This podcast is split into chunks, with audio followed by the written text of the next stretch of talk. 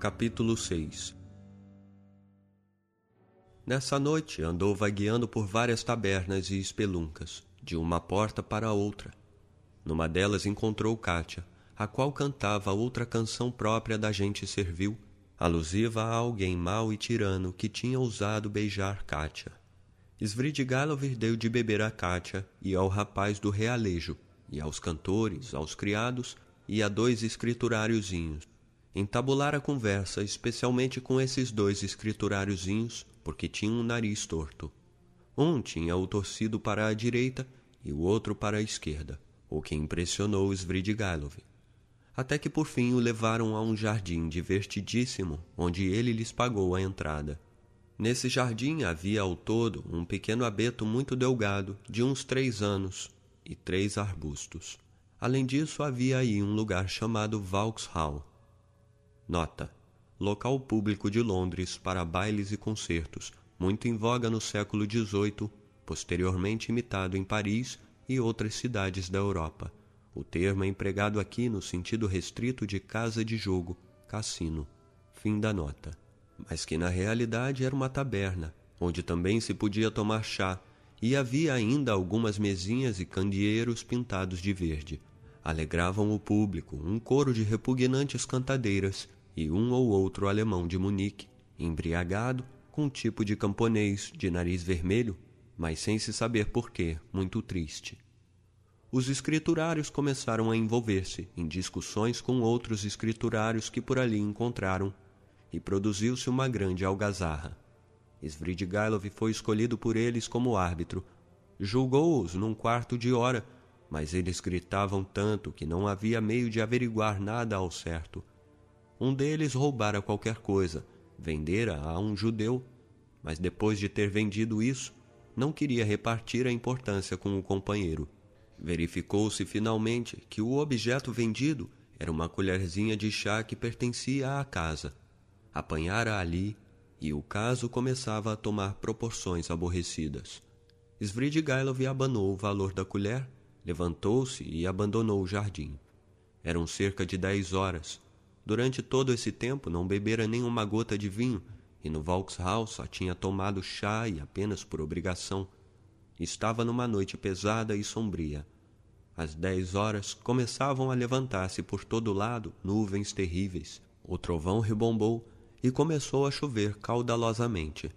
A água caía, não em grossas gotas, mas já sob a forma de verdadeiras torrentes que se precipitavam sobre a terra. Os relâmpagos brilhavam a cada momento e podia contar-se até cinco durante o tempo que durava cada um deles. Molhado até os ossos, encaminhou-se para casa, entrou, fechou a porta, abriu o birrô, tirou dele todo o seu dinheiro e rasgou dois ou três papéis. A seguir, meteu o dinheiro nos bolsos, começou a mudar de roupa, mas depois de ter olhado à janela e ouvido a tempestade e a chuva, deixou cair as mãos, pegou o chapéu e foi-se, sem fechar a porta. Encaminhou-se diretamente para o quarto de Sônia, que estava em casa. Não estava sozinha. À sua volta estavam os quatro filhinhos de Capernaumova.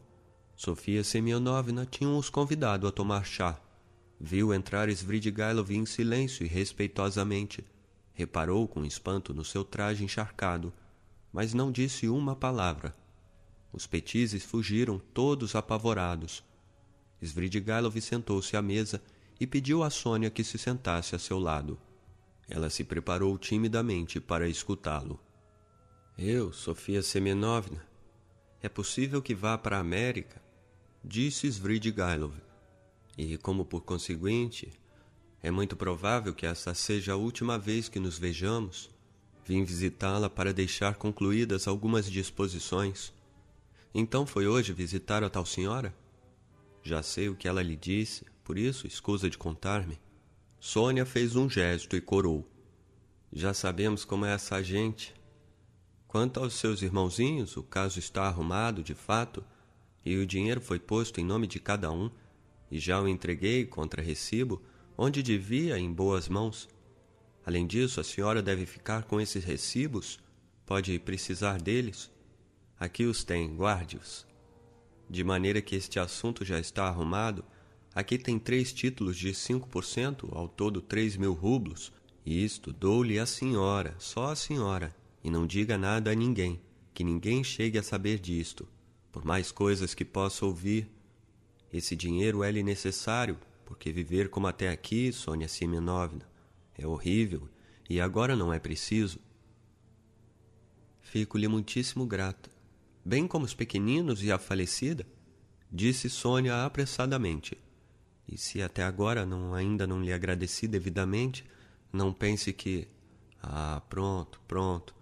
Este dinheiro agradeço-lhe muitíssimo, Arkady Ivanovitch, mas de fato agora não preciso dele. Eu, para mim sozinha, sempre terei o suficiente.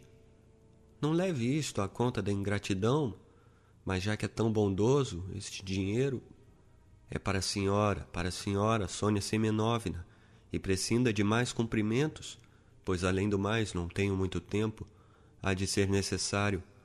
Rodion Romanovitch tem à sua frente dois caminhos, ou mete uma bala na cabeça, ou raspa-se para Vladimirka. Nota. Expressão idiomática. Mandar as galés. Dava-se esse nome à condenação aos trabalhos forçados na Sibéria, talvez topônimo derivado de algum policial de nome Vladimir. Fim da nota. Sônia olhou para ele avidamente e estremeceu. Não se preocupe, eu sei de tudo da sua própria boca, e não sou tagarela, não o direi a ninguém. O melhor que ele podia fazer seria apresentar-se pessoalmente e confessar tudo. Atenuar-lhe-iam a pena? Bem, vamos lá ver. Como é que hão de ir para Vladimirka? Ele primeiro e a senhora depois? Assim, dessa maneira? Bem, se for assim, isso quer dizer que hão de precisar de dinheiro? Hão de precisar de dinheiro para ele, compreende? Dá-lo à senhora é o mesmo que entregá-lo a ele. Além disso, a senhora tinha-lhe prometido pagar a sua dívida a Amália Ivanovna, segundo ouvi dizer. Mas como é que a senhora, Sofia Semenovna, toma tais compromissos e deveres tão levianamente? Porque quem devia a essa alemã era Ekaterina Ivanovna e não a senhora. Por isso podia mandar passear a alemã. Assim não se pode viver nesse mundo. Bem, agora escute. Se alguém lhe perguntar um dia por mim ou a meu respeito, amanhã ou depois de amanhã, e hão de perguntar com certeza, não fale nesta visita que eu lhe fiz, nem mostre a ninguém o dinheiro que acabo de dar-lhe. E agora até à vista. Levantou-se da cadeira. Os meus cumprimentos a Rodion Romanovitch. E a propósito, deu o dinheiro a guardar até o momento oportuno, ainda que seja ao Sr. Razumikin. Conhece o Sr. Razumikin? Com certeza que deve conhecê-lo. É um bom rapaz. Leve-lhe amanhã ou quando tiver tempo, mas entretanto guarde-o bem. Sônia levantou-se também e olhou para ele assustada. Queria dizer-lhe alguma coisa, perguntar-lhe alguma coisa, mas nos primeiros momentos não se atrevia nem sabia como havia de começar. De maneira que, como é que o senhor vai sair assim com esta chuva? Ora, então eu vou partir para a América e havia de ter medo da chuva? Adeus, caríssima Sofia Simenovna. Tenha muita saúde e viva muitos anos, porque há de ser muito útil a toda a gente. A propósito, diga ao Sr. Razumikin que eu lhe mando cumprimentos. Diga-lhe assim: Arkady, vamos, Ivanovitch Svridgailov apresenta-lhe os seus cumprimentos. Não se esqueça Saiu deixando Sônia estupefata, assustada e possuída de uma vaga e aborrecida suspeita. Sucedeu depois que nessa mesma noite, à meia-noite, fez ainda Svridgailov outra excêntrica e inesperada visita. Ainda não parava de chover. Todo molhado, dirigiu-se à meia-noite ao mesquinho cubículo onde viviam os pais da noiva, na ilha Vassilievski, na terceira linha no Prospect Mali. Chamou em voz alta e, a princípio, provocou grande alarma. Mas Arkady Ivanovitch, quando queria, era um homem de modos sedutores. De maneira que a primeira suspeita, aliás muito justificada, dos pais da noiva, de que Arkady Ivanovitch se tinha provavelmente embriagado em qualquer lugar e já não sabia o que fazia, acabou por se desfazer automaticamente. A condescendente e discreta mãe da noiva ofereceu a poltrona do marido paralítico e, conforme era seu costume, começou a dirigir-lhes perguntas indiretas. Essa senhora nunca fazia perguntas francas e começava sempre por sorrir e esfregar as mãos, e depois, se precisava de informar-se de qualquer coisa de maneira certa e precisa, por exemplo, para quando pensava Arkady Ivanovitch marcar a data do casamento, começava a fazer perguntas cheias de curiosidade e até prementes acerca de Paris e da vida da alta sociedade parisiense. E depois ia se aproximando gradualmente da terceira linha da ilha Vasilievski. Tudo isso, noutra ocasião, teria inspirado, sem dúvida, um grande respeito. Mas naquele momento, Arkady Ivanovitch parecia particularmente impaciente e manifestara imediatamente o desejo de ver o mais depressa possível a sua noiva, embora lhe tivessem dito que já estava deitada. Escusado será dizer que ela apareceu logo. Arkady Ivanovitch participou-lhe sem rodeios que precisava de ausentar-se por algum tempo de Petersburgo para tratar de um assunto importantíssimo, e por isso deixava-lhe quinze mil rublos sob várias formas e pedia-lhe que os aceitasse a título de presente, já que pensara oferecer-lhe essa bagatela antes do casamento. Não havia relação lógica entre o presente, a viagem iminente e a necessidade imprescindível de aparecer ali com aquela chuva e à meia-noite. Mas ninguém lhe fez a mínima objeção. Até os inevitáveis ó oh e ah, perguntas e espantos foram muito comedidos e discretos. Em compensação, demonstrara-lhe a sua gratidão nos termos mais calorosos e exaltados, e não faltaram nem mesmo as lágrimas da discreta mãe.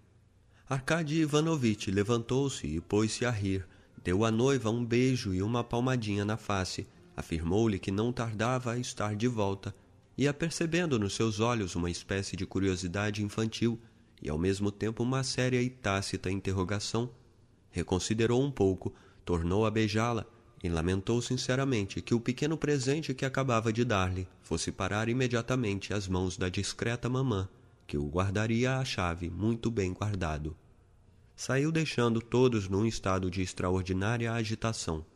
Mas a compassiva mamacha resolveu imediatamente, em voz baixa e sem pensar, algumas dúvidas gravíssimas, e sobretudo considerou que Arkady Ivanovitch era um homem importante, um homem que tinha negócios, negócios, relações ricas.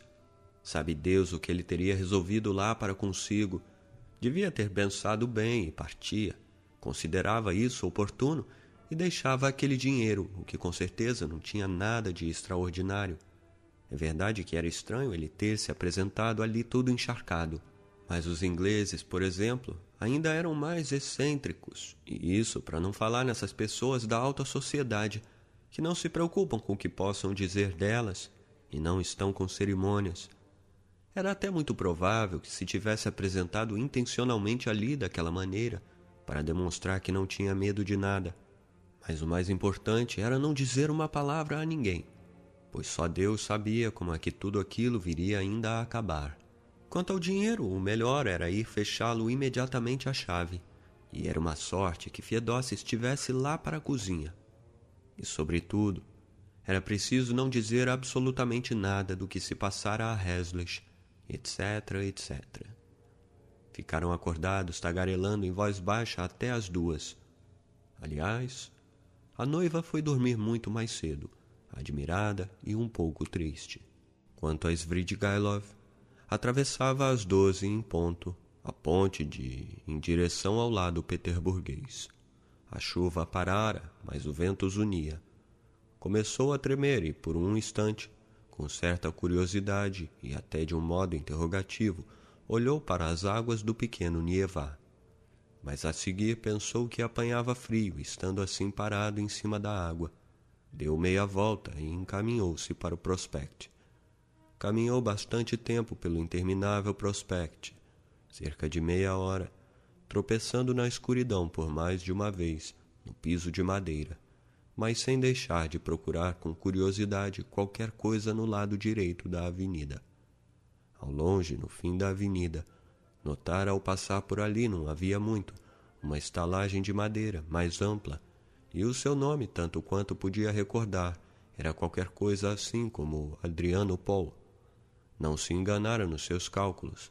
Aquele hotel que ficava no extremo de um bairro era um ponto tão visível que se podia distinguir até no meio da escuridão. Era um grande edifício, comprido, de madeira, denegrido, no qual, apesar da hora avançada, ainda havia luz e se notava certa animação. Entrou e pediu um número, isto é, um quarto, ao criado que veio recebê-lo. O criado olhou Svidrigailov de alto a baixo, espreguiçou-se e conduziu-o a um quarto afastado, abafado e pequeno, ao fundo do corredor, a um canto ao pé da escada. Não havia outro. Estavam todos ocupados. O criado ficou a olhá-lo interrogativamente. Achá? perguntou Svidrigailov. Pode-se arranjar. Que mais há? Carne assada, aguardente, aperitivos. Traze-me carne assada e chá. Não deseja mais nada? Perguntou o criado com certa perplexidade. Mais nada, mais nada. O homem afastou-se completamente desiludido. Deve ser um lugar magnífico, pensou Svidrigailov. Como é que não havia de conhecê-lo? Naturalmente devo ter o ar de um homem que regressa de algum café-concerto e teve alguma aventurazinha pelo caminho. No entanto, será curioso saber que espécie de gente vem aqui dormir à noite. Acendeu a vela e inspecionou mais demoradamente o aposento. Era um cacifro tão pequeno que Svidrigailov quase batia com a cabeça no teto e tinha apenas uma janela uma cama muito suja, uma mesa simples, pintada e uma cadeira ocupavam quase completamente o espaço do quarto. As paredes pareciam formadas de sólida madeira, forradas de papel velho e desbotado, a tal ponto cheio de pó e esfrangalhado que mal se podia adivinhar a sua cor, amarelo, e quanto ao desenho era impossível distingui-lo. Uma parte da parede e do teto era inclinada obliquamente como a das águas furtadas, e por cima desse declive passava a escada. Svidrigailov deixou a luz, sentou-se na cama e ficou pensativo. Mas um estranho e contínuo murmúrio, que às vezes chegava quase a transformar-se num grito, acabou por prender-lhe a atenção. Esse murmúrio não cessara um momento desde que ali entrara. Pôs-se à escuta, ouviu alguém que censurava e, quase chorando, invectivava outra pessoa, mas só se ouvia uma voz. Svidrigailov levantou-se, cobriu a vela com a mão e imediatamente uma frincha brilhou na parede. Aproximou-se e olhou. Naquele quarto, um pouco maior do que o seu, havia dois hóspedes. Um deles, sem sobretudo, com uma cabeça muito desgrenhada e uma cara vermelha e congestionada, estava de pé numa atitude oratória, de pernas excessivamente abertas para manter o equilíbrio, e dando socos no peito, censurava pateticamente o outro, dizendo-lhe que era miserável, que nem sequer tinha um ofício, que ele o tirara da lama, e quando quisesse poderia atirá-lo outra vez para lá, e que de tudo isso só Deus era testemunha. Aquele que era recriminado estava sentado numa cadeira e mostrava o aspecto de um homem que tem muita vontade de espirrar e não pode. De quando em quando pousavam uns olhos mortiços e compungidos no orador, mas era evidente que não percebia nada do que aquele queria dizer e mal o escutava.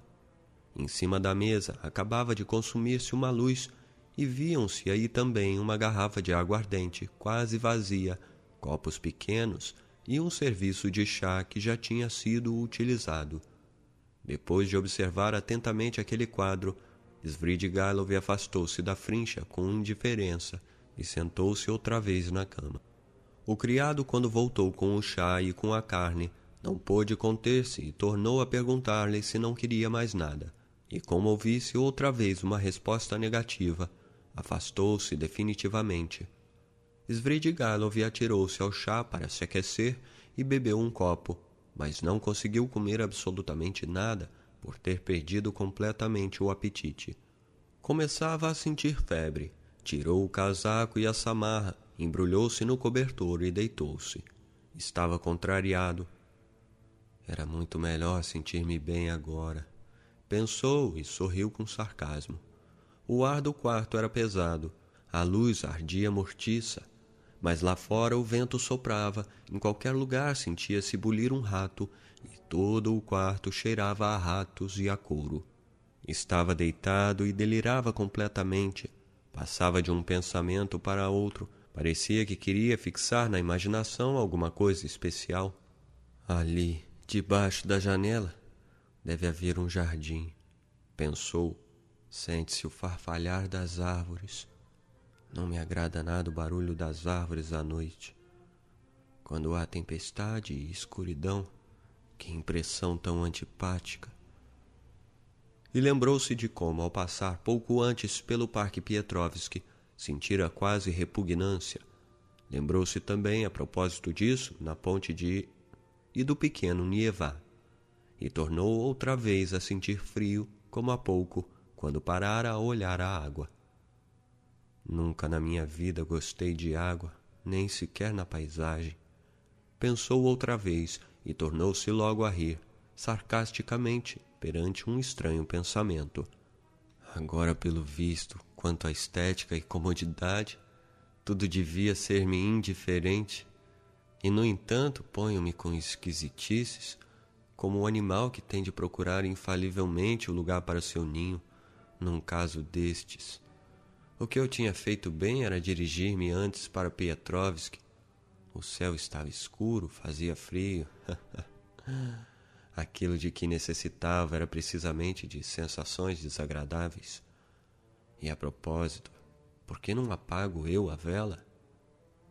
E apagou-a. Os vizinhos já se deitaram.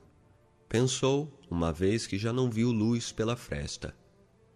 Pronto, Marfa Petrovna. Agora podes vir recriminar-me. Está tudo às escuras. O lugar não pode ser mais adequado e o momento tem a sua originalidade. E no entanto, será precisamente agora que tu não has de aparecer. De súbito, sem saber porquê, lembrou-se de que havia pouco, antes de ter ido ao encontro de Dunietica, recomendara a Raskolnikov que a entregasse à guarda de Razumikin. No fundo, disse-lhe isso por pura fanfarronice, conforme Raskolnikov calculou, mas que velhaco, apesar de tudo, é esse Raskolnikov. Sempre fez uma. Pode ser que com o tempo venha a ser um grande homem, quando lhe tiver passado a loucura, mas por agora, que ânsias tem de viver. Quanto a isso, todos esses tipos são uns, uns covardes. Mas bem, o diabo que o carregue, que faça o que quiser. E eu? Não podia dormir. Pouco a pouco, a imagem recente de Dunietica começou a surgir na sua frente, e de repente correu-lhe um tremor por todo o corpo. Não, deixemos isso por agora, pensou num instante de lucidez. É preciso pensar em qualquer outra coisa. Coisa estranha e ridícula Nunca tive tanto ódio a ninguém, nunca tive ideias de vingança. E isso é mau sinal, mau sinal. Também nunca gostei de disputas, nem de acalorar-me. Outro mau sinal. E as promessas que eu lhe fiz. Livra, que vá para o diabo. No fim de contas, quem sabe se não teria feito de mim outro homem.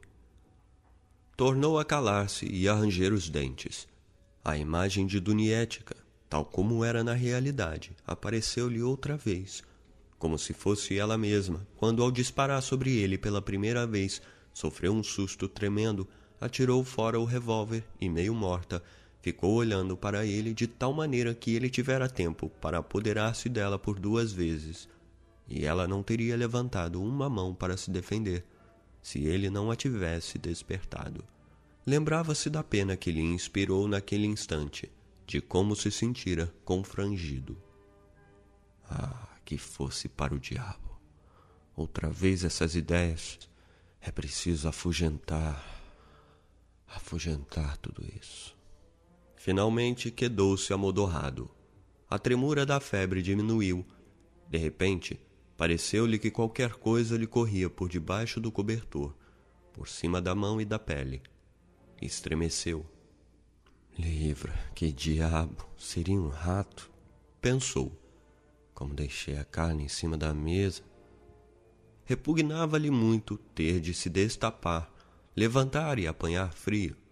Mas de súbito algo de desagradável lhe fez cócegas na pele. Atirou com o cobertor e acendeu a vela. Tremendo de febre, agachou-se para examinar a cama. Não havia nada.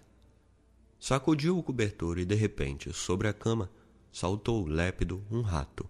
Correu para apanhá-lo, mas o rato não corria por cima da cama. Zigue-zagueava por todos os lados, esgueirava-se-lhe de entre os dedos, escapulia-se-lhe pela mão acima, e de repente ia e metia-se por debaixo da almofada. Puxou da almofada, mas por um momento sentiu que qualquer coisa lhe saltara sobre o ventre lhe fazia cócegas por todo o corpo e até pelas costas, por debaixo da camisa. Começou a sentir um tremor, enervou-se e pôs-se alerta. O quarto estava às escuras e ele estendido no leito, embrulhado, como há pouco no cobertor. Junto da janela assobiava o vento. Que nojo! pensou com aborrecimento. Levantou-se e sentou-se na beira da cama de costas para a janela. O melhor é não dormir, resolveu. Demais entravam frio e umidade pela janela. Sem se levantar do seu lugar, puxou pelo cobertor e embrulhou-se nele.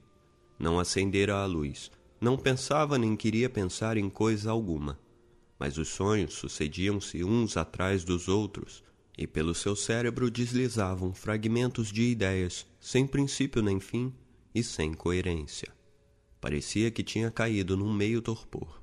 O frio, o aspecto lúgubre daquele quarto, o vento que zunia e sacudia as árvores junto da janela, tudo isso lhe infundia uma propensão e um desejo tenazes e fantásticos. Mas afinal, só via flores. A sua imaginação mostrou-lhe uma paisagem admirável, um dia claro, tépido, quase quente, um dia de festa, o dia da Trindade. Uma chácara no campo, rica, luxuriante, de estilo inglês, toda rodeada de túrgidos viveiros de flores e de platibandas que davam volta à quinta. A pequena escada afogada em trepadeiras e coberta de rosas. Na escada principal, clara e fresca, atapetada com uma passadeira, havia em cada degrau jarros chineses com flores raras. Reparou especialmente nos vasos com água que havia nas janelas e que tinham narcisos brancos que se inclinavam sobre os seus longos caules, esguios e vaporosos de forte aroma. Não queria afastar-se deles, mas subia a escada e entrava num grande salão de teto alto, e aí também havia flores por todos os lados, junto das janelas e em volta da porta aberta sobre o terraço e no próprio terraço. O chão estava todo atapetado de erva recém-cortada e cheirosa. As janelas abertas, um ar fresco, leve, penetrava no salão. Os passarinhos gorjeavam junto das janelas e no meio do aposento, em cima da mesa, coberta com uma toalha branca de cetim, havia um caixão. Esse caixão estava forrado de tecido branco de Nápoles, guarnecido com uma rocher, e rodeado de grinaldas de flores por todos os lados. Dentro dele jazia, completamente envolvida pelas flores, uma moça toda vestida de branco, com as mãos cruzadas sobre o peito, como se fossem esculpidas em mármore. Mas tinha os cabelos de um louro claro, revoltos e molhados. Uma coroa de rosas lhe cingia a fronte, o severo e já rígido perfil do seu rosto parecia também esculpido em mármore, mas o sorriso dos lábios pálidos deixava transparecer uma certa tristeza infantil, uma vaga e grande dor. Svidrigailov conhecia aquela moça. Em volta do caixão não havia imagens sagradas nem brandões, e não se ouvia o rumor das orações. Aquela moça matara-se, afogando-se, Parecia não ter mais de quatorze anos, mas já tinha os sentimentos formados e perdera-se, ofendida por uma afronta que enchera de horror e de assombro a sua terna, infantil consciência. tinha repleta de imerecida vergonha a sua alma de angélica pureza, arrancando-lhe um supremo grito de desolação que ninguém ouvira, mas que ressoara agudamente na noite escura, nas trevas, no frio, no úmido degelo, quando o vento soprava. Svidrigailov acordou, levantou-se da cama tateando, abriu a janela do quarto.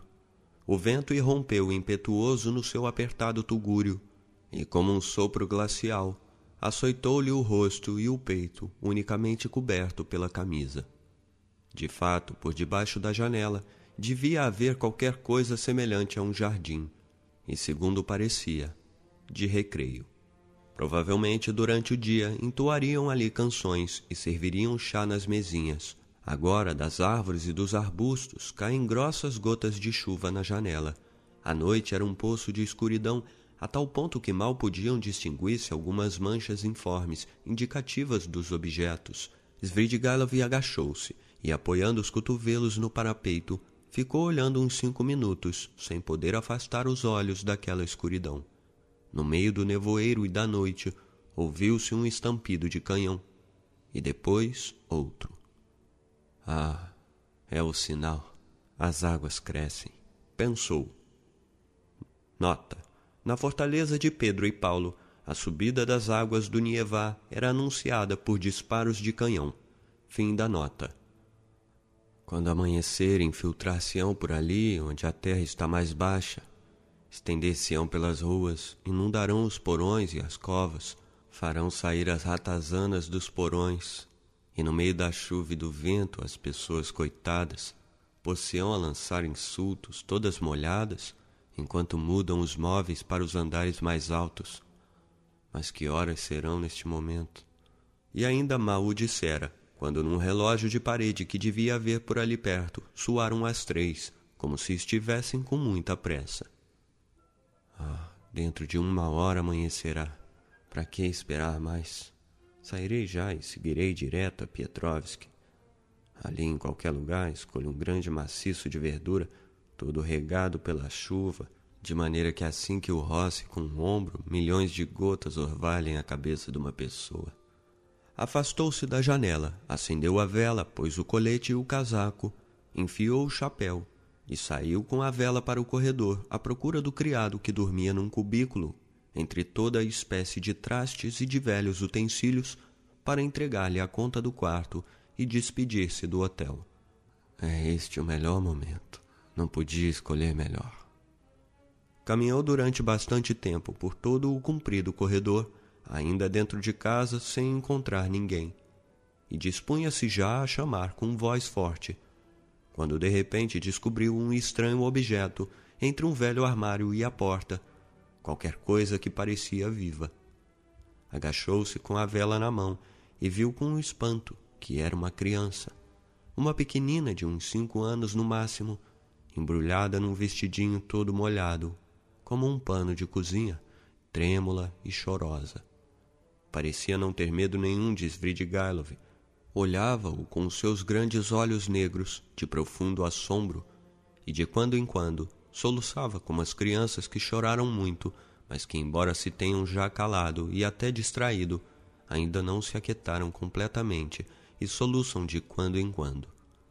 A carinha da menina estava pálida e tinha um ar cansado. Estava transida de frio. Mas como teria ela ido parar ali? Provavelmente ter se escondido aqui e não deve ter dormido durante toda a noite. Começou a fazer-lhe perguntas. A pequenina então animou-se e, muito depressa, disse-lhe qualquer coisa na sua linguagem infantil. Falava de Mamácia e de que Mamácia lhe bateria por culpa de uma tigela que ela tinha partido. A garota falava sem parar. Podia calcular-se por toda aquela tagarelice que se tratava de uma pequenina que não queriam em casa, a qual a mãe, alguma cozinheira eternamente embriagada, provavelmente daquele mesmo hotel, batia e metia medo. Que a pequenina partira uma tigela da sua mamacha e que ficara tão amedrontada que fugira de casa naquela tarde. Com certeza que devia ter estado escondida em qualquer lugar no pátio, suportando a chuva, e finalmente ter-se-ia vindo meter ali escondendo-se atrás do armário, e ali teria passado a noite inteira, chorando, tremendo de frio, de medo da escuridão, e de que agora lhe batessem também por tudo aquilo. Pegou-lhe na mão, levou-a para o seu quarto, sentou-a na cama e começou a despi-la. Os sapatos rotos da menina, nos seus pés sem meias, estavam tão molhados como se ela tivesse passado a noite deitada num charco. Após tê-la despido, deitou-a na cama e cobriu-a dos pés à cabeça com a manta. Depois disso, tornou a pensar mal-humorado. Eu não estou agora para tomar compromissos. Decidiu de repente com uma impressão de contrariedade e de cólera. Que absurdo! Aborrecido, pegou na vela com o fim de encontrar o criado a todo o custo e sair dali logo a seguir.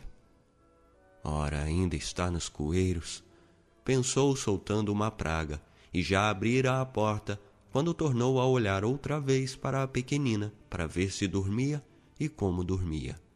Com muito cuidado, levantou a manta. A criancinha dormia com um sono profundo e plácido. Aquecera-se debaixo do pano e as cores tinham já afluído à sua carinha pálida. Mas coisa estranha. Aquelas cores eram mais ardentes e intensas do que costumam ser as cores das crianças. É o ardor da febre, pensou Svidrigailov. Mas parece mesmo o rubor do vinho. Dizia que bebeu um grande copo. Os lábios vermelhos ardem, se deitam fogo. Mas que é isto?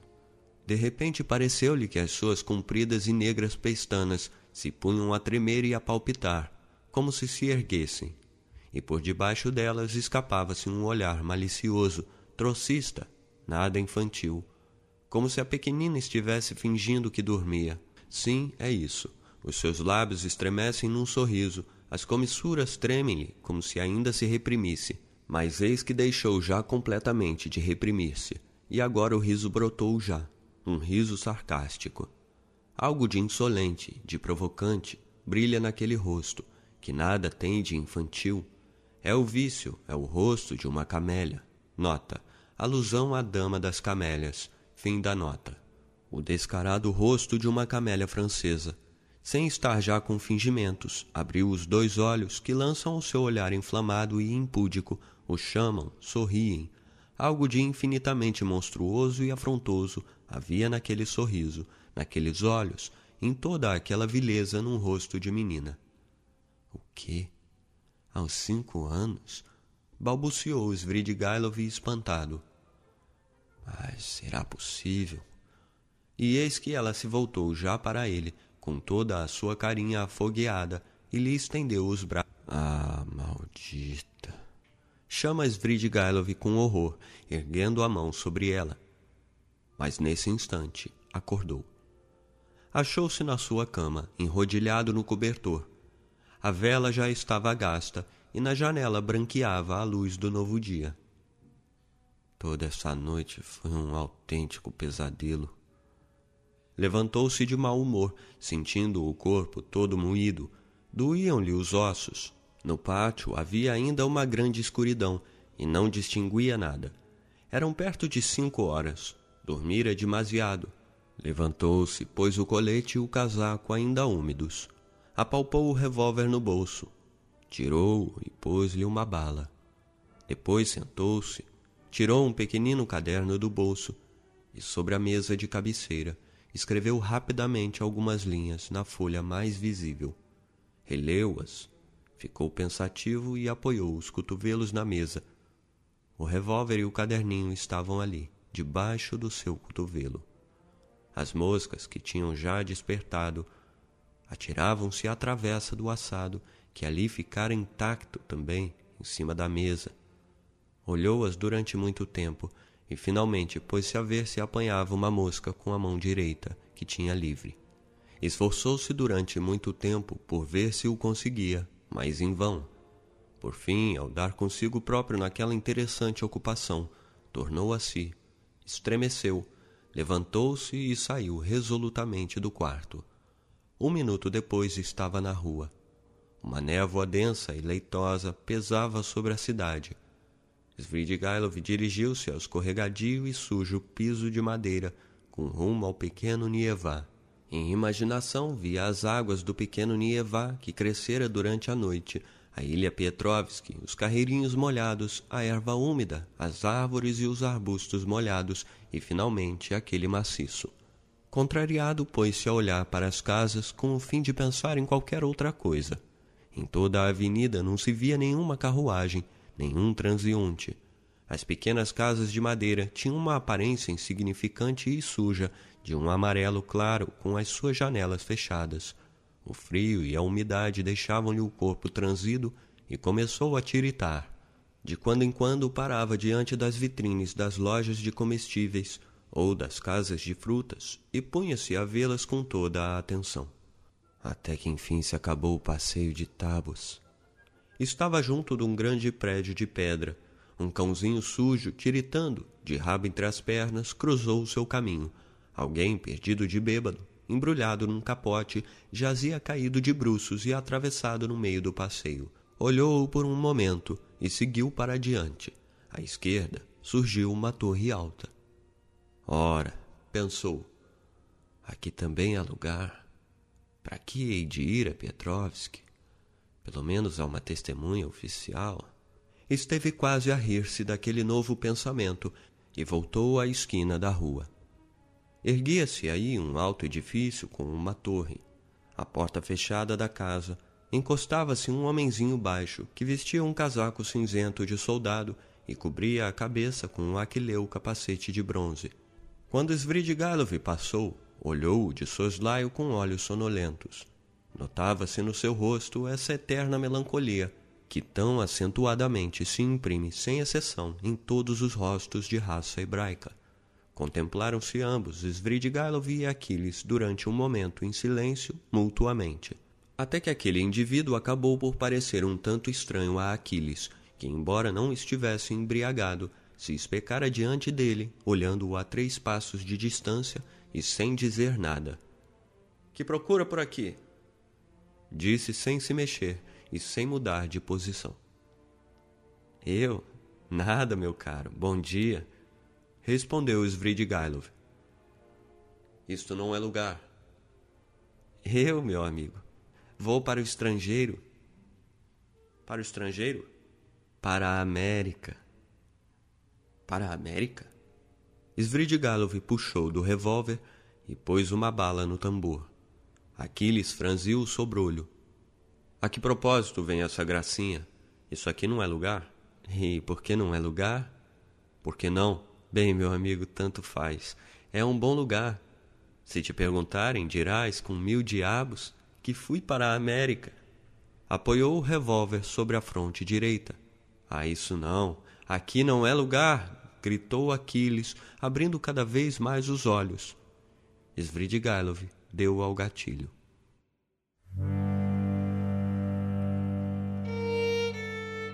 Você está ouvindo Crime e Castigo, de Dostoiévski.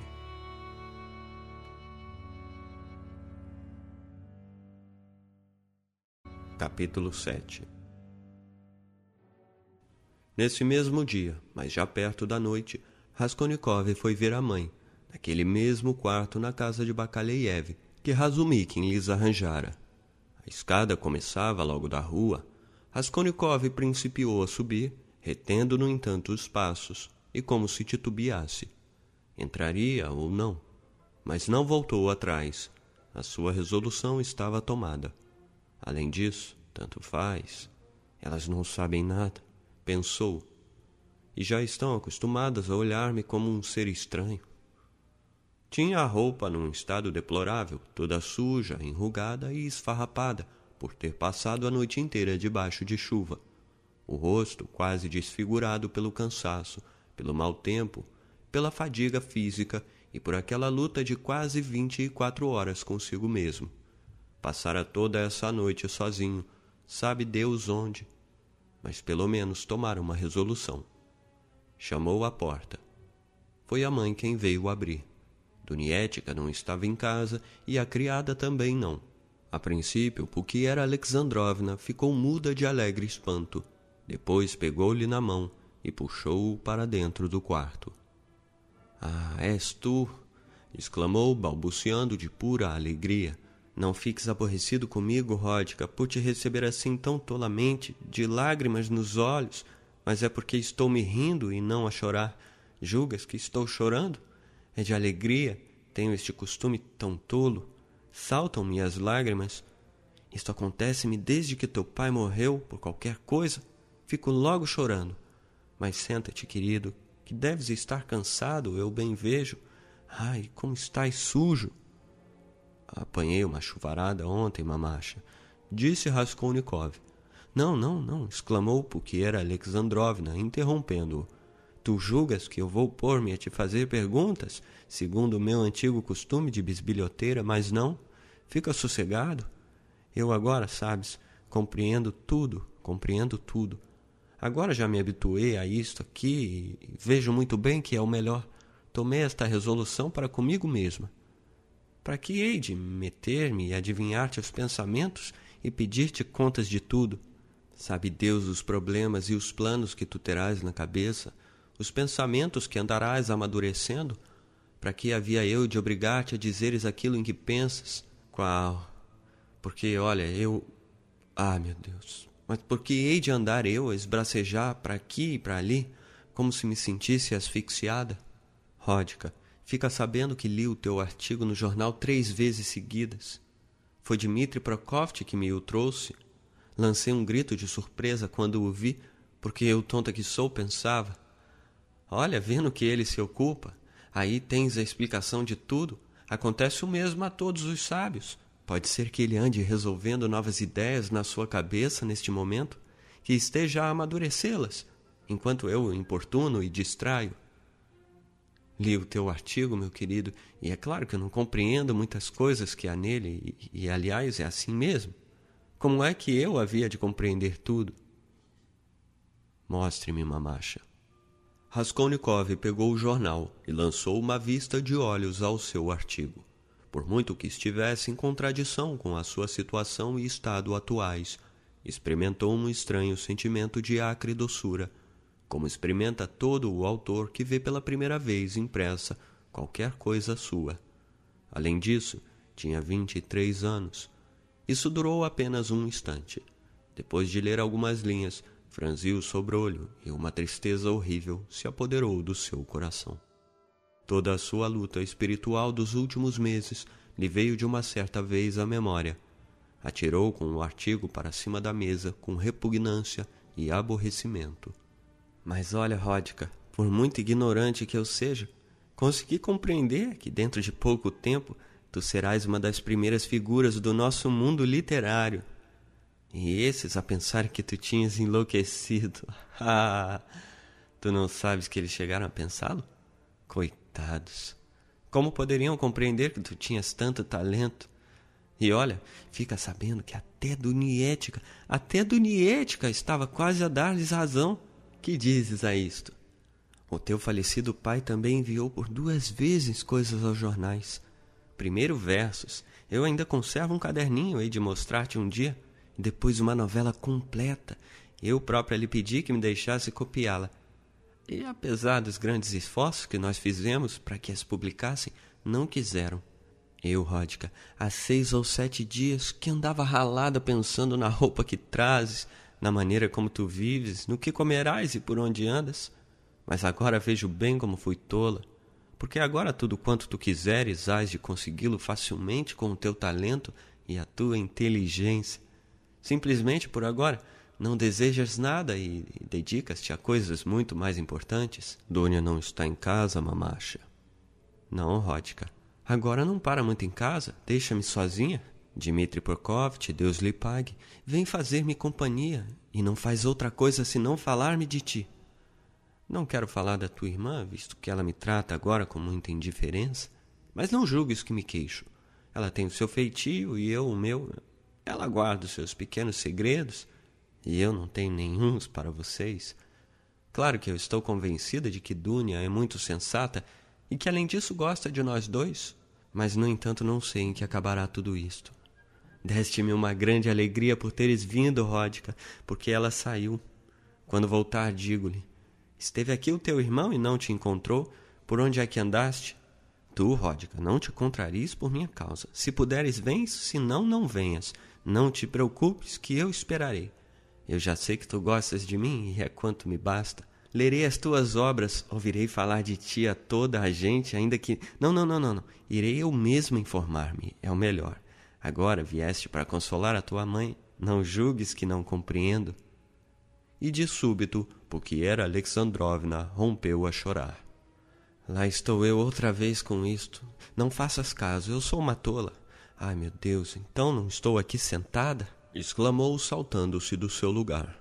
E tenho aqui café e não te ofereço? que se veja o egoísmo dos velhos. Eu já venho, eu já venho. Deixa, maminha,ca que eu já me vou embora.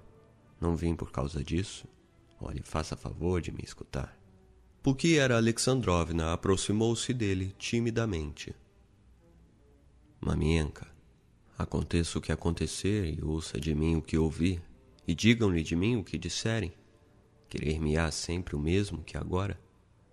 Perguntou ele de repente, impetuosamente, como se não se apercebesse das suas palavras, nem se detivesse a pesá-las. Ródica, Ródica, que tens tu? Como é possível que me perguntes isso? Quem é que me há de dizer mal de ti? Eu não acreditaria em ninguém, fosse quem fosse, expulsá-lo-ia simplesmente de minha frente. Vim para lhe afirmar que sempre gostei da senhora, que estou contente por tê-la encontrado agora sozinha e por Dunietica não estar em casa continuou no mesmo ímpeto. Vim para dizer-lhe com toda a sinceridade que, por muito infeliz que seja, fique certa de que o seu filho a ama mais do que a si mesmo, e que tudo isso que a mãe pensava de mim, que eu era um degenerado e não a queria, não era verdade. Eu nunca deixei de amá-la. E pronto, já chega. Pareceu-me que devia fazer isto e começar por aqui porque era Alexandrovna abraçou-o em silêncio, apertou-o contra o seu peito e chorou brandamente. Não sei, Ródica, o que se passa contigo, disse finalmente. Pensei durante todo este tempo que tu estavas simplesmente farto de mim, mas vejo agora, a avaliar por todos os indícios, que te atingiu algum grande desgosto e que te traz abatido. Já há muito pressentia. Desculpa lhe dizer, mas não faço outra coisa senão pensar nisso, e durante a noite não consigo dormir. A tua irmã também passou esta noite muito inquieta. Falava sonhando e dizia o teu nome. Eu ouvi algumas coisas que ela dizia, mas não compreendi nada. Esteve toda a manhã como se a esperasse um suplício, à espera de não sei que, cheia de pressentimentos, e olha, aí está ela. Ródica, Ródica, o que te aconteceu? Pensas partir daqui? Sim, penso. Era isso mesmo que eu supunha. Mas olha, eu também posso ir contigo se precisares. E Dúnia também, ela te ama, ama-te muito. E até Sofia Semyonovna também poderá ir conosco, se for preciso. Olha, eu teria muito gosto em perfilhá-la. Dmitri Prokofiev ajudar-nos a reunir-nos. Mas aonde pensas ir? Adeus, mamienka. O quê? É já hoje? exclamou ela como se fosse perdê-lo para sempre. Não posso demorar-me. Já são horas. É indispensável. E não posso ir contigo? Não. Mas ajoelhe e suplique a Deus. Talvez a sua prece chegue até Ele. Deixa-me persignar-te, abençoar-te. Assim, assim. Oh, meu Deus, que nos teria acontecido? Sim, ele estava muito satisfeito Estava muito satisfeito porque ninguém estivesse presente, por se encontrar sozinho com a mãe. Era como se depois de todo aquele tempo horrível se lhe abrandasse de repente o coração. Caiu de joelhos, beijou-lhe os pés e choravam os dois abraçados. E agora ela já não mostrava nenhum espanto, nem lhe fazia nenhuma pergunta. Havia já algum tempo que compreendia que qualquer coisa de horrível se passava com o seu filho, e que aquele era para ele um instante decisivo. Ródica, meu querido, meu primeiro filho, disse soluçando. Agora, como se fosses pequenino, quando vinhas para junto de mim e me beijavas. Então ainda o teu pai era vivo. E quando tínhamos algum desgosto, tu nos servias de consolo por estares conosco. Já depois de o teu pai ter morrido, Quantas vezes choramos os dois abraçados, como agora, sobre a sua sepultura. E se eu, há um tempo para cá, choro tanto, é porque eu adivinhava o meu coração de mãe, tu bem vês. Assim que te vi a primeira vez naquela noite, lembras-te? Quando acabávamos de chegar de viagem, só de olhar para ti adivinhei tudo, de tal maneira que estremeci toda por dentro. E agora, quando te abri a porta, quando te vi, disse para comigo: Pronto, já chegou a hora fatal. Ródica, Ródica, não te vais já assim tão depressa? Não. E virás visitar-me? Sim, hei de vir. Ródica, não te aborreças, porque eu não me atrevo a perguntar-te. Sei que não me atrevo. Mas dize-me ao menos duas palavrinhas. Vais para muito longe para muito longe. Mas o que te leva para lá? Tens algum fim? É o teu futuro? O que é? Diz-me. Será o que Deus quiser. Limite-se a pedir por mim. Raskolnikov dirigiu-se para a porta, mas ela fê-lo parar e ficou a olhá-lo nos olhos com uma expressão desolada. Tinha o rosto transtornado de assombro. Basta, mamienka, disse Raskolnikov, profundamente arrependido da ideia que tivera de ir ali. Não há de ser para sempre, não há de ser para sempre, não é verdade? Porque tu virás, virás amanhã, sim? Virei, virei, adeus. Finalmente afastou-se. Estava uma tarde fresca, suave e clara. O mau tempo cessara desde a manhã. Raskolnikov dirigiu-se para sua casa e ia apressado. Queria terminar tudo antes do cair da tarde. Até então não queria encontrar-se com ninguém. Quando subia até o seu quarto, reparou que Nastácia, ao retirar o samovar, não tirava os olhos dele e seguia todos os seus gestos. Não teria estado aqui alguém? Pensou. Lembrou-se de Porfire com aborrecimento, mas ao dirigir-se para o seu quarto e abri-lo, ficou surpreendido por encontrar Duniética. Ela estava ali completamente sozinha, profundamente meditativa, e, segundo parecia, havia já muito tempo que o esperava. Levantou-se do divã assustada e parou diante dele. O seu olhar teimosamente fixo sobre ele exprimia horror e uma dor infinita. E bastou aquele olhar para ele compreender imediatamente que ela sabia tudo. Devo entrar ou ir-me embora? perguntou ele receoso.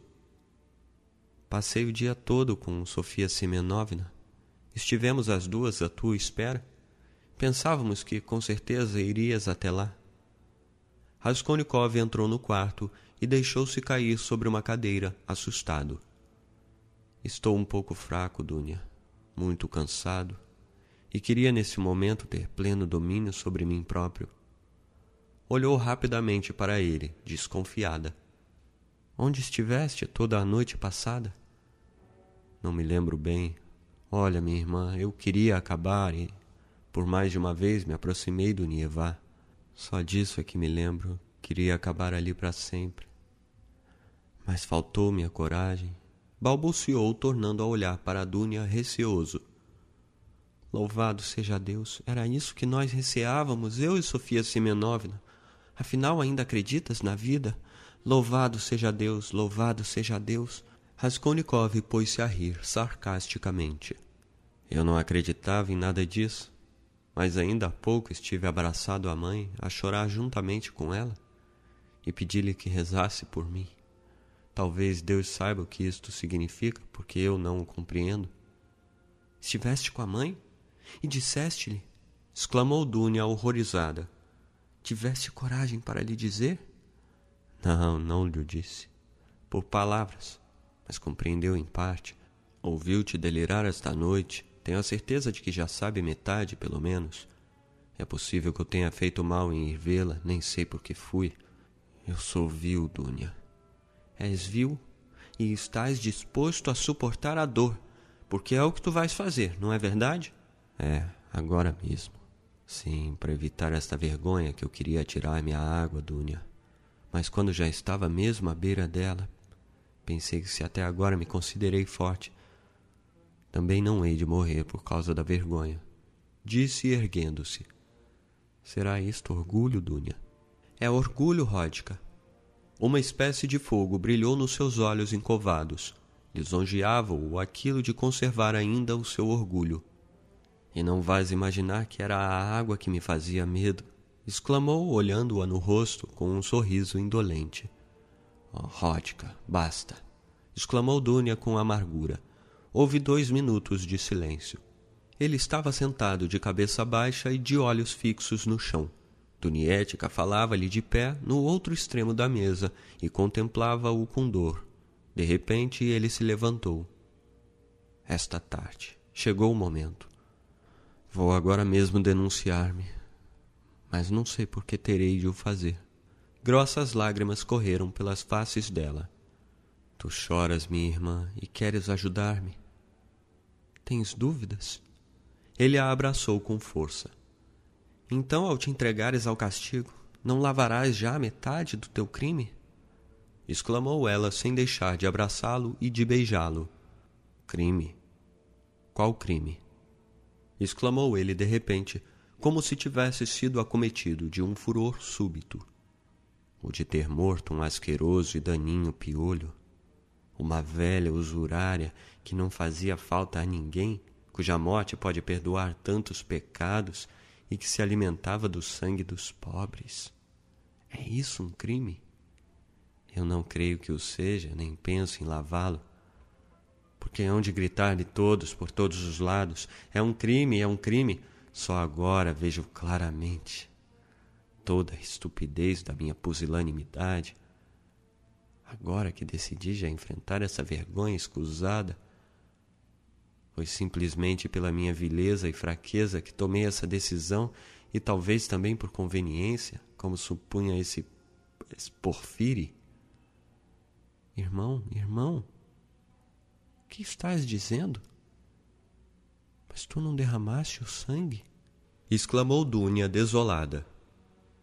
O que todos derramam, insistiu ele como se estivesse fora de si o que se verte e sempre se há de verter no mundo como uma torrente, o que corre como champanha, e pelo qual se coroam no Capitólio e chamam depois benfeitores da humanidade. Bastava que abrisses bem os olhos e olhasses. Eu também queria o bem das pessoas, e teria feito cem mil boas ações em troca dessa única estupidez, que nem sequer foi estupidez, mas simplesmente uma inépcia visto que todas essas ideias nunca são tão estúpidas como parecem depois quando se malogram. No fracasso tudo parece estúpido. Com essa estupidez queria eu fixar-me numa posição independente, dar o primeiro passo, arranjar recursos e então tudo teria ficado compensado com uma utilidade relativamente incomparável. Mas eu, eu não posso aguentar o primeiro passo porque porque sou Hellis. Aí tens tudo. E no entanto, não posso ver as coisas com os mesmos olhos que tu. Se houvesse triunfado, ter-me-iam cingido a coroa, ao passo que assim caí por terra. Mas isso não é assim de maneira nenhuma. Irmão, que dizes tu? Ah, não é esta forma. Não é uma forma esteticamente boa. Pronto, não há dúvida de que não consigo compreender. Por que é que prostrar as pessoas com granadas, manter um cerco em forma, há de ser uma coisa mais honrosa? A preocupação da estética é o primeiro sinal da impotência. Nunca, nunca reconheci isto mais claramente do que agora, e menos do que nunca compreendo agora o meu crime. Nunca estive tão forte e tão convencido como agora. As cores tinham subido ao seu pálido e vincado rosto, mas ao proferir a última exclamação, os seus olhos encontraram-se com os olhos de Dúnia e percebeu nela tanta, tanta dor que involuntariamente dominou-se. Sentia que, apesar de tudo, tornava desgraçadas aquelas duas pobres mulheres, e que, entretanto, ele era a causa disso. Querida Dúnia, sim, eu sou o culpado Perdoa-me. Se bem que a mim não é possível perdoar-me, desde que eu seja culpado. Adeus. Não vamos agora zangar-nos. Já é tempo, está entardecendo. Não me sigas, peço-te. Ainda tenho de ir. Tu vais já ter com a mãe, peço-te. É este o último e o maior favor que te peço. Nunca te separes dela. Eu a deixei numa inquietação que lhe há de ser difícil de suportar. Ou morre ou enlouquece. Fica a seu lado. Razumi, quem acompanhava-os-á, foi o que ele disse. Não chores por minha causa. Hei de procurar ser corajoso e honesto toda a vida, embora seja um assassino. Pode ser que ouças falar no meu nome alguma vez. Não servirei para vos envergonhar. Vais ver, ainda hei de mostrar. Mas por agora, até a vista. Apressou-se a concluir, pois observara outra vez uma estranha expressão nos olhos de Dúnia ao proferir as últimas palavras e promessas. Mas por que choras dessa maneira? Não chores, não chores. Olha que não nos separamos para sempre. Ah, sim, espera, já me esquecia. Aproximou-se da mesa, pegou um volumoso e poeirento livro, abriu-o e tirou de entre as suas páginas um pequenino retrato à aquarela sobre marfim. Era o retrato da filha da senhoria que fora sua noiva e morrera de febres, daquela estranha moça que desejara ser freira. Contemplou por um momento aquele rosto expressivo e dolente, beijou o retrato e entregou-o à Duniética. Olha, eu falei muito disso com ela. Disse pensativo. Confiei-lhe muitas coisas a respeito disso que depois me correu tão mal. Não te preocupes, disse, voltando-se para a Dúnia. Ela não estava de acordo comigo, como tu também não estás, e estou contente porque ela já não exista. O mais importante, o mais importante nisto, é que tome agora um novo rumo e que tudo mude. Exclamou de repente, recaindo na sua tristeza. Tudo, tudo. Mas estarei eu preparado para isso? Desejá-lo-ei eu? Dizem que isso há de ser para mim uma experiência necessária. Mas para quê? Para que todas essas absurdas experiências? Por que hei de eu ver melhor as coisas do que as vejo agora? Abatido pelos sofrimentos, pela idiotice, pela impotência física depois de vinte anos de presídio? E para que hei de eu viver depois disso? Por que concordo eu em viver desse modo? Oh, eu não sabia que era covarde quando esta manhã, ao clarear o dia, me encontrava à beira do Nievá. Finalmente saíram os dois. Isto custava a suportar a Dúnia, mas ela gostava dele. Caminhou para a frente e ainda mal andara cinquenta passos quando se voltou novamente para olhá-lo. Ao chegar à embocadura de uma rua, ele voltou-se também, e os seus olhos encontraram-se pela última vez. Mas quando reparou que ela o olhava, agitou a mão com impaciência e até com aborrecimento para que ela se fosse embora e virou rapidamente à esquina. Sou mau, bem vejo. Pensava, envergonhando-se, passado um minuto sobre o seu último gesto de aborrecimento para com Dúnia. Mas por que me amam elas tanto se eu não mereço? Ah, se eu fosse sozinho e ninguém gostasse de mim e eu também não amasse ninguém, não aconteceria nada disto. Mas será curioso ver se nesses futuros quinze ou vinte anos a minha alma terá já serenado ao ponto de eu me pôr a choramingar de enternecimento perante as pessoas e a chamar-me canalha a mim próprio. Sim, é isso, é isso. É para isso que eles me deportam agora, é disso que eles precisam. Eles caminham todos pelas ruas para um lado e para o outro, e são todos uns canalhas e uns bandidos por natureza. Ou pior ainda, são uns idiotas. Mas tenta evitar o presídio e todos eles se sentirão possuídos de uma piedosa indignação. Ah, como eu os aborreço a todos! Quedou-se profundamente meditativo pensando nisto. Como seria possível que ele acabasse finalmente por se reconciliar com todos eles sem segunda intenção, se se reconciliasse por uma autêntica convicção. E por que não? Com certeza que tinha de ser assim. Dar-se-ia o caso de que vinte anos de contínua servidão não domariam uma pessoa definitivamente? A água acaba por romper a pedra. Mas por quê?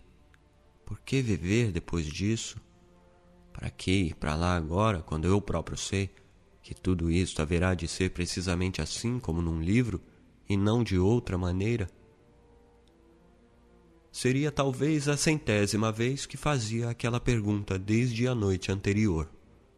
Mas, no entanto, foi até lá.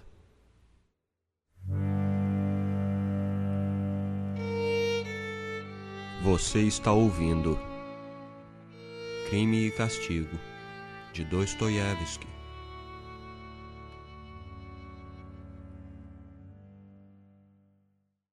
Capítulo 8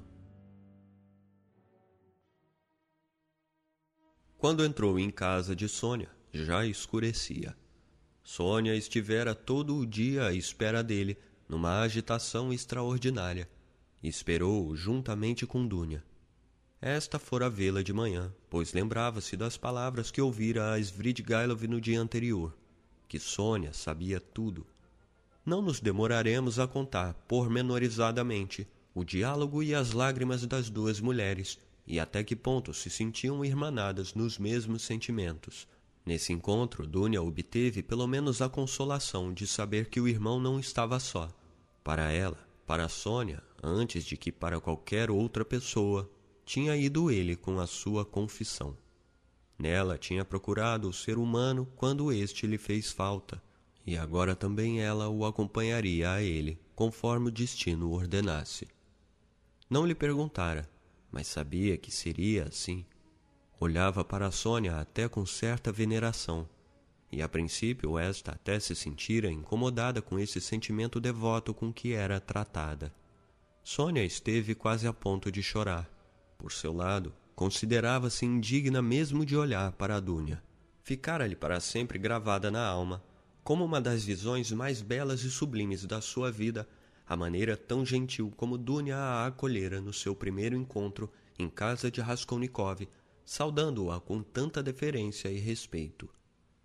Até que Dunia acabou por não poder suportar mais e deixou Sônia para ir esperar o irmão em sua casa. Pensava que seria aí o primeiro lugar onde ele havia de dirigir-se. Quando ficou sozinha, Sônia começou imediatamente a afligir-se com o receio que lhe inspirava a ideia de que, com efeito, ele se tivesse suicidado. Era o mesmo que Dunia receava também. Tinham ambas passado o dia inteiro a procurarem convencer-se mutuamente, com todo o gênero de razões, de que isso não era possível, e sentiram-se mais tranquilas enquanto estiveram juntas. Mas agora, assim que se separaram, tanto uma como a outra não faziam mais do que pensar nisso. Sônia lembrava-se de que no dia anterior Svidrigailov tinha dito que a Raskolnikov só restavam dois caminhos, Vladimirka ou... Além disso, conhecia o seu orgulho, a sua altivez, o seu amor próprio e a sua incredulidade. Dar-se-ia o caso de que a falta de coragem e o medo da morte pudessem obrigá-lo a viver? Pensou finalmente desolada. Entretanto, já o sol se tinha posto. Ela continuava de pé, triste, diante da janela, olhando atentamente para fora. Mas daquela janela só podia ver-se o grande paredão denegrido da casa em frente. Até que finalmente, quando estava já convencida da morte do infeliz, ele entrou no quarto. Um grito de alegria se lhe escapou do peito, mas quando olhou atentamente o rosto dele, empalideceu de súbito. Bem, disse Raskolnikov sorrindo sardonicamente. Venho por causa das tuas cruzes, Sônia. Foste tu mesma quem me disse que fosse ter uma encruzilhada? Que tens tu? Agora que tudo vai acabar, terás medo? Sônia olhou para ele estupefata. Parecia-lhe estranho aquele tom. Um tremor frio lhe correu por todo o corpo, mas compreendeu imediatamente que tanto aquele tom de voz como aquelas palavras eram fingidos. Além disso, ele falara-lhe olhando a um canto e parecia evitar falar-lhe francamente em rosto. Olha, Sônia, eu pensei que de fato talvez isto seja o mais vantajoso. Há uma circunstância, mas isso demoraria muito a contar, e além disso, para quê? A mim, fica sabendo, só há uma coisa que me custa. Incomodam-me essas visões estúpidas, bestiais que vão rodear-me agora. fixar sobre mim os seus olhos fosforescentes, oprimir-me com as suas perguntas tolas, às quais não terei outro remédio senão responder, e apontar-me com o dedo. Apre, olha, não penso ir ter com Porfire, estou farto dele. Prefiro dirigir-me ao meu amigo Porokov, que ficará espantado e conseguirá um triunfo na sua classe. Mas será preciso ter mais sangue frio. Tenho tido demasiadas birras nesses últimos tempos, acreditas? Há pouco quase ameacei a minha irmã com o um punho só porque ela se voltou para me olhar. É uma porcaria este estado de espírito. Ai, até onde eu cheguei. Bem, vamos lá ver. Onde é que estão as cruzes? Parecia alheado. Nem sequer podia estar um momento sossegado no seu lugar, nem fixar a atenção em nada. Os seus pensamentos entrecruzavam-se confundiam-se. As suas mãos tremiam levemente. Em silêncio, Sônia tirou duas cruzes de uma caixinha, uma de madeira de cipreste e a outra de cobre. Persignou-se, persignou-o a ele, e depois pendurou-lhe ao pescoço a cruz de cipreste. Isto é um símbolo. Quer dizer que hei de trazer esta cruz em cima de mim? Como se não tivesse já sofrido bastante até aqui de madeira de cipreste, isto é, para o povo, de cobre. Esta era de Lisavieta que a trazia. Mostra-me, deixa-me vê-la. Trazê-la aí aposta naquele momento? Eu também conheço duas cruzes semelhantes, uma de prata e outra que tem uma imagenzinha. Nessa altura tirei com elas ao peito da velha. Afinal, também me deviam por agora aquelas ao pescoço mas no fim de contas não faço mais nada senão devagar. Esqueci-me do motivo que me trouxe. Estou distraído. Olha, Sônia, eu vim com um fim especial de prevenir-te para que fiques sabendo. Olha, é tudo. Foi só por isso que vim. Ah, no entanto, eu queria dizer mais qualquer coisa. Olha, tu própria querias que eu fosse até lá. Pois bem, irei para o presídio e cumprir-se-á o teu desejo. Mas por que choras? que te aconteceu? Pronto, já chega. Oh, como tudo isso me custa suportar. No entanto, um sentimento se ia formando nele. O coração confrangia-se-lhe quando olhava para ela. Mas por que esta, esta? Pensou para si: que sou eu para ela? Porque chora, porque se dispõe a proceder comigo como a minha mãe Idúnia? Vai ser a minha ama. Persigna-te, reza, ainda que seja apenas uma vez implorou Sônia com voz trêmula, tímida. Ah, todas as vezes que quiseres, e da melhor vontade, Sônia, da melhor vontade. Aliás, queria dizer qualquer outra coisa. Persignou-se várias vezes. Sônia pegou o lenço e pô-lo na cabeça. Era um lenço verde, aos quadrados, provavelmente o mesmo a que Marmeladov tinha aludido daquela vez, o lenço da família. Essa ideia passou pela cabeça de Raskolnikov, mas não perguntou nada. De fato, ele próprio sentia que estava muito distraído e que era presa de uma perturbação anormal. Isso assustava-o. De súbito, sentiu-se impressionado porque Sônia quisesse sair ao mesmo tempo que ele. Que é isso? Onde vais tu? Onde vais tu? Fica aqui, fica aqui! exclamou com rancor e quase colérico dirigiu-se para a porta. Não preciso de escolta, resmungou ao sair. Sônia ficou parada no meio do quarto. Ele nem sequer se despediu dela, tinha-a esquecido. Uma dúvida dolorosa e teimosa se agitava na sua alma. Mas isso tem de ser assim? Tudo isto há de ser assim? Tornou a pensar enquanto descia a escada. Não seria possível deter-se ainda e arranjar tudo de novo? Não ir até lá? mas apesar de tudo foi. De repente sentiu, de maneira definitiva, que não havia motivo para fazer perguntas. Quando se viu na rua, lembrou-se de que não se despedira de Sônia, que esta ficara no meio do quarto com o seu lencinho verde, sem ousar mexer-se perante a sua intimidação, e parou por um momento. Nesse instante, de súbito um pensamento se lhe tornou claro. Parecia que estivera à espera até então para acabar de transtorná-lo. Mas vamos lá ver. Para que teria eu ido vê-la agora? Eu lhe disse que tinha ido por causa de uma coisa. Mas que coisa? Afinal, nenhuma. Dizer-lhe que ia para lá seria para isso? Mas para que era preciso? Amá-la-ei eu? Não, não. Não acabo de sacudi-la agora como a um cão? A cruz. Mas precisava eu, por acaso, que ela me desse? Ah, que baixo eu caí. Não. Do que eu necessitava era das suas lágrimas. O que eu precisava era ver o seu medo, ver como o coração lhe doía e se despedaçava. Eu precisava de agarrar-me a qualquer coisa, de pactuar, de contemplar um ser humano. E tinha-me a resumir em mim mesmo tantas ilusões e sonhar tantas coisas de mim, eu que sou um mendigo, insignificante e reles, reles. Ladeava o cais do canal e já lhe faltava pouco. Mas quando chegou à ponte, parou e de repente voltou para o lado e dirigiu-se ao feno. Olhou avidamente para a direita e para a esquerda, contemplando com esforço todos os objetos e sem conseguir concentrar em nada a atenção. Tudo se lhe escapava. E pronto, dentro de uma semana, dentro de um mês, conduzir-me-ão, sabe-se lá para onde, dentro de um desses carros de presos, por essa mesma ponte. Como olharei eu então este canal? Lembrar-me-ei disto? Foi o pensamento que lhe atravessou a mente. Ali está a vitrine dessa loja. Como lerei eu então estas mesmas letras? Ali diz companhia.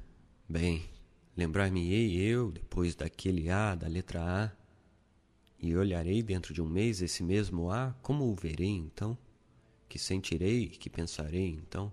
Meu Deus, como isso tudo tem de ser reles, todas essas minhas atuais preocupações. Não há dúvida de que tudo isto deve ser curioso no seu gênero. As coisas que eu penso. Estou a tornar-me criança, a dar ares de corajoso perante mim mesmo. Mas vamos lá ver. Por que de eu sentir vergonha? Hum. Sempre dão cada encontrão a uma pessoa. Ali vai esse gorducho. Deve ser um alemão que acaba de dar-me um encontrão. Como é que ele podia saber a quem é que deu o empurrão? Uma velha como uma criança pede-me esmola. é curioso pensar que há de considerar-me mais feliz que ela. E não deixa de ser engraçado ter lhe dado esmola. Olhe, resta-me apenas um piataque no bolso. De onde viria isto? Vamos, vamos. Tome lá, mamienca. Deus te guarde, disse a voz chorosa da mendiga. Entrou no feno. Era-lhe muito desagradável, de fato, acotovelar-se com as pessoas, mas, no entanto, dirigiu-se precisamente para o lugar onde havia mais gente. Teria dado tudo para se ver sozinho, mas sabia muito bem que nem um momento sequer poderia ficar só. Por entre as pessoas havia um ébrio que fazia algazarra, esforçava-se por dançar, mas acabava sempre por cair de costas.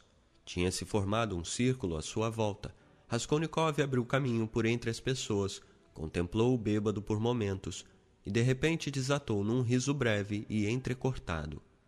Um minuto depois já se tinha esquecido dele e nem sequer o vira, apesar de o ter olhado. Afastou-se, finalmente, sem se ter sequer apercebido do lugar em que se encontrava. Mas quando saiu do meio daquela praça, operou-se de repente nele um movimento, Apoderou-se dele subitamente uma sensação que o invadiu todo no corpo e na alma. De repente lembrou-se das palavras de Sônia. Vai ter uma encruzilhada. Faz uma reverência às pessoas, beija a terra, porque também pecaste perante ela, e diz a toda a gente em voz alta: Sou um assassino. Todo ele tremia ao recordar isso, e a tal ponto se apoderou dele o sofrimento sem desabafo e o alarma de todo aquele tempo, e sobretudo o das últimas horas, que se rendeu a toda aquela sensação, nova, plena. Uma espécie de ataque o acometeu de repente. Acendeu-se na sua alma uma centelha e subitamente, como um fogo, envolveu-o todo. De repente, tudo se enterneceu nele e as lágrimas saltaram-lhe. Estava de pé e, assim, tal como estava, tombou sobre a terra. Pôs-se de joelhos a meio do terreno fez uma vênia à terra e beijou essa terra suja com prazer e felicidade. Levantou-se e tornou a ajoelhar-se outra vez. Olhem para o que lhe deu! observou um rapazinho ao seu lado. Ouviram-se risos. Naturalmente vai a Jerusalém, está se despedindo dos filhos e da pátria e saúda toda a gente, a capital de São Petersburgo e o seu chão. Acrescentou um operário meio embriagado. O rapaz ainda é novo, respondeu um terceiro. E é de boa família, observou um com voz séria. Hoje já não se distingue quem é de boa família e quem não é. Todos esses comentários e ditos coibiam Raskolnikov, e a frase sou um assassino, já pronta talvez a brotar da sua boca, nela se extinguiu, mas suportou tranquilamente todos esses dichotes e sem olhar para ninguém, pôs-se a andar ao longo da ruela em direção ao comissariado. E uma só visão lhe vinha à mente pelo caminho, mas não lhe causava espanto. Já calculava que assim tinha de ser. Quando no feno se prostrava perante a terra pela segunda vez, quando se voltou para a direita, viu com assombro Sônia a cinquenta passos de distância. Ela estava escondida dele atrás de uma das barracas de madeira que havia na esplanada, e assim, portanto, ela o acompanhava em todo o seu calvário. Raskolnikov sentia e compreendia naquele instante, talvez de uma vez para sempre, que a partir de então Sônia estaria com ele eternamente e iria atrás dele nem que fosse até o fim do mundo, aonde o destino o enviasse. O coração pulsou-lhe num rebate violento, mas já chegara ao lugar fatídico. Atravessou o portão com bastante coragem era preciso subir até o terceiro andar. Por agora, subamos, pensou. De maneira geral, tinha a impressão de que dali até o momento fatal ainda faltava bastante, que ainda tinha muito tempo à sua frente, que ainda podia pensar em muitas coisas. Outra vez a mesma sujidade de então, os mesmos restos na escada de caracol, outra vez as portas dos andares abertas de par em par, Outra vez as mesmas cozinhas das quais se exalavam vapores quentes e baforados, desde a outra vez que Raskolnikov não voltara ali. Os pés fraquejavam e pareciam faltar-lhe, mas continuava caminhando. Parou um momento para respirar, para cobrar ânimo, para entrar como um homem. Mas para quê? Para quê? Pensou de repente, reparando no seu movimento. Visto que tenho que esgotar este cálice, tanto faz, quanto mais repugnante, melhor. Pela sua imaginação, passou naquele momento a figura de Ilya Pietrovitch, o Porokov. Mas irei ter com esse, de fato? Não podia dirigir-me a outro? Não podia dirigir-me a Nicodim Fomitch? Dar meia volta, de repente, e ir ter com o próprio chefe do comissariado em sua casa? Pelo menos a coisa seria tratada em família? Não, não. Com o pólvora, com o pólvora. Visto que é preciso esgotá-lo, Esgotemo-lo de uma vez. Empurrou a porta do comissariado, transido de frio e quase de maneira inconsciente. Mas dessa vez havia aí pouca gente, somente o porteiro e um ou outro homem do povo. A sentinela nem sequer o olhou da sua guarita. Raskolnikov passou à segunda sala. Talvez ainda seja possível não falar. Lembrou-se. Aí um indivíduo pertencente à classe dos empregados vestido à paisana, escrevia qualquer coisa no seu birro. A um canto estava também sentado outro escriturário.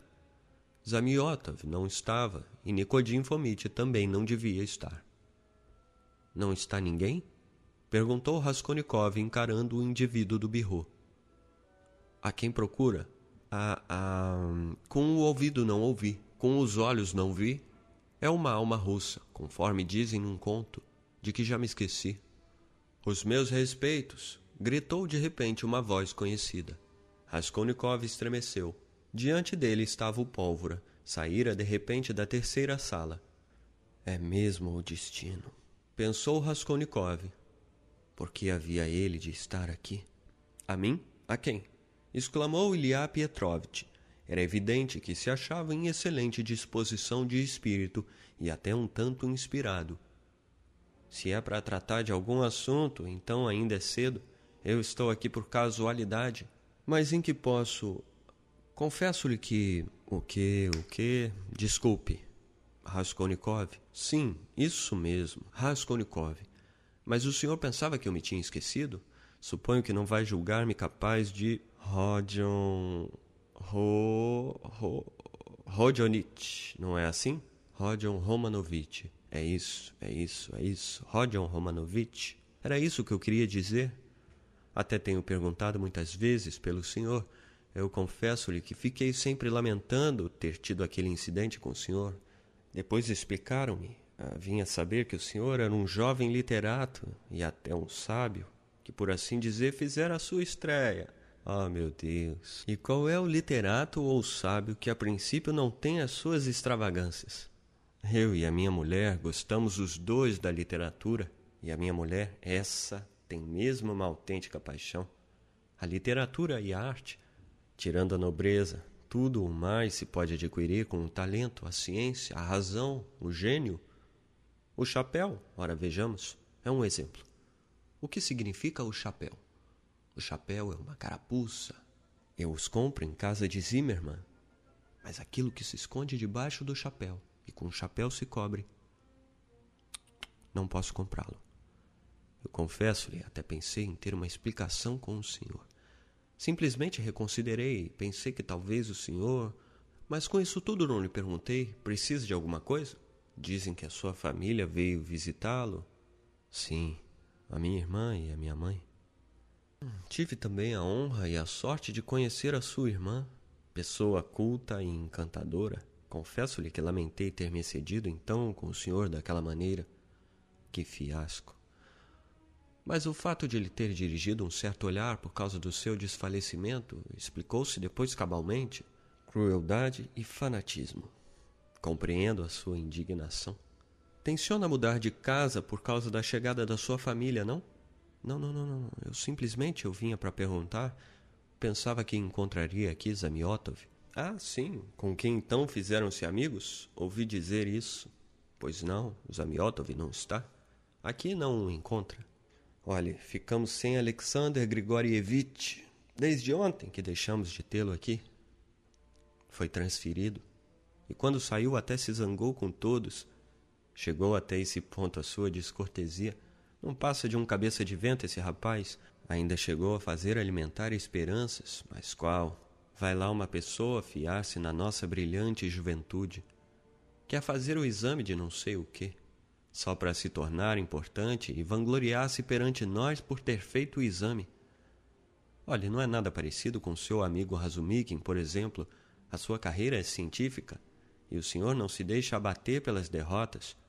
Para o senhor, de todos esses atrativos da vida, pode-se dizer, niue. Nota, que nada significam. Fim da nota. O senhor é um asceta, um monge, um retraído. Para o senhor, os livros a pena atrás da orelha, as investigações científicas. É a isto que aspira a sua alma. Eu também, até certo ponto. Leu as memórias de Livingstone? Não. Pois eu as li. Aliás, agora abundam muitos nihilistas. Muito bem, é compreensível. É capaz de dizer-me que tempos são estes em que vivemos? Se bem que no fim de contas eu consigo porque suponho que não será um nihilista. Responda-me com toda a franqueza, com toda a franqueza. Não. Não. Olha, o senhor comigo pode falar francamente. Não se retraia, como se estivesse a sós consigo mesmo. Uma coisa é o serviço e outra. O senhor imaginava que eu ia dizer a amizade, pois não, não acertou. Não se trata da amizade, mas do sentimento de cidadão e do homem do sentimento da humanidade e do amor do Altíssimo. Eu, por muito personagem oficial que possa ser, por muito funcionário que seja, sinto-me sempre, sempre obrigado a sentir em mim o cidadão e o homem e a comunicá-lo. O senhor dignou-se a falar de Zamiotov. Zamiotov ama escândalos à maneira dos franceses, em estabelecimentos indecorosos quando tem no corpo um copo de champanhe ou de vinho do dom, é para que veja quem é o seu Zamiotov. Em compensação, eu ardo em zelo e sentimentos elevados, e além disso tenho um nome, um cargo, Ocupo um posto, tenho mulher e filhos. Cumpro o dever de cidadão e de homem, ao passo que ele, quem é, deixe que lhe pergunte. Eu me conduzo para com o Senhor como para um homem enobrecido pela ilustração. Olhe, as parteiras diplomadas multiplicaram-se excessivamente. Raskolnikov arqueou interrogativamente as sobrancelhas. As palavras de Ilya Pietrovitch, que via-se bem, acabara de levantar-se da mesa, soavam e passavam na sua frente como ruídos vagos. No entanto, compreendia qualquer coisa de tudo aquilo. Olhava interrogativamente e não sabia em que iria acabar o resto. Refiro-me a essas mulheres de cabelo cortado? Continuou o tagarela do Ilya Pietrovitch. Eu lhes pus o nome de parteiras e acho que é uma denominação muito apropriada. Introduzem-se na academia, estudam anatomia. Ora, vamos lá ver. Diga-me, se eu adoecer, chamarei uma moça para que me trate? Ilya Pietrovitch pôs-se a rir, muito satisfeito da sua esperteza. Suponhamos que se trata de uma ânsia intensa de se instruírem, mas que se instruam e pronto. Para que abusar? Por que ofender as pessoas decentes, como faz aqui esse vadio do Zamiotov? Porque há de ele ofender-me a mim? Não quererá dizer-me? É preciso vermos como tem aumentado o número dos suicidas. Nem pode imaginar. Toda essa gente gasta até os últimos cobres e depois mata-se. Moças, rapazes, velhos. Ainda essa manhã recebemos uma comunicação referente a certo cavaleiro recém-chegado a Petersburgo, Nil Pavlich, parece. Nil Pavlich. Como se chamava esse gentleman do qual nos anunciaram há pouco que deram um tiro na cabeça no velho Petersburgo? Svidrigailov. Responderam da outra sala com a voz forte e indiferente. Raskolnikov teve um sobressalto. Svidrigailov? Svidrigailov matou-se? O quê? Mas conhecia Svidrigailov?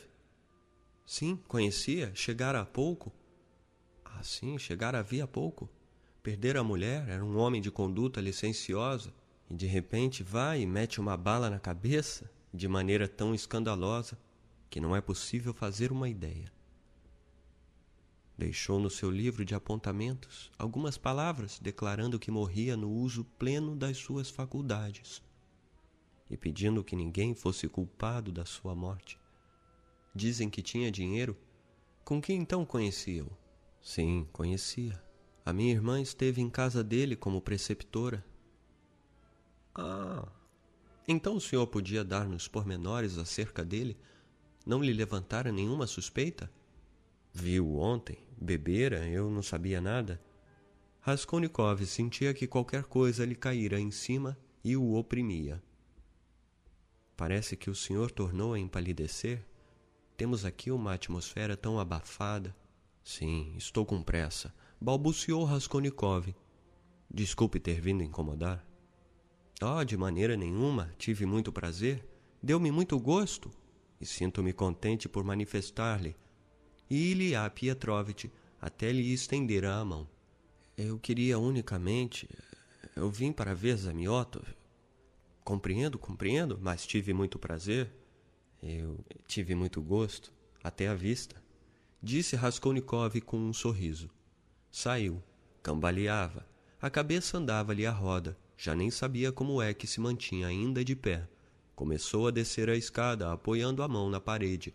Pareceu-lhe que um porteiro, com um livrinho na mão, lhe deu um empurrão quando cruzou com ele ao entrar no comissariado, que um cãozinho ladrava em qualquer lugar no andar inferior e que uma mulher lhe atirava uma pedra e lhe gritava.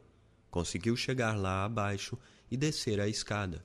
Já na cava, quando ia saindo, verificou que Sônia estava ali, pálida como uma morta, e que o olhava na maior ansiedade. Parou diante dela. O seu rosto exprimia algo de doloroso, lancinante e desolado. Ergueu os braços. Um vago sorriso perdido assomou aos lábios dele. Ficou parado, riu sarcasticamente e voltou para cima outra vez para o comissariado.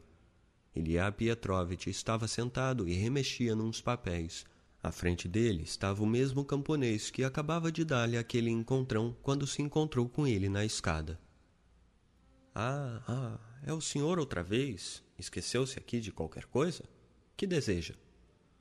Raskolnikov, de lábios desmaiados, com um olhar fixo, aproximou-se devagar, aproximou-se até junto da mesa dele, apoiou uma mão sobre ela, quis dizer qualquer coisa e não pôde, apenas se ouviram alguns sons incoerentes.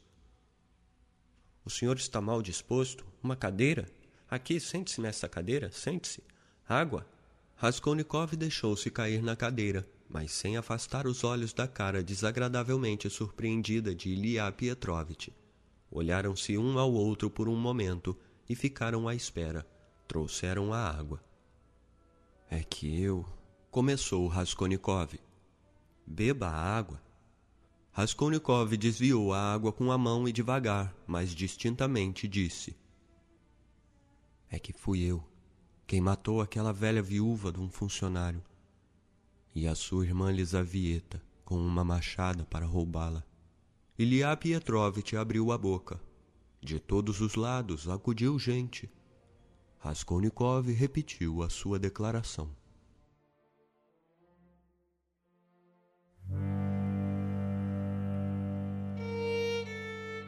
Você está ouvindo Crime e Castigo de Dostoiévski.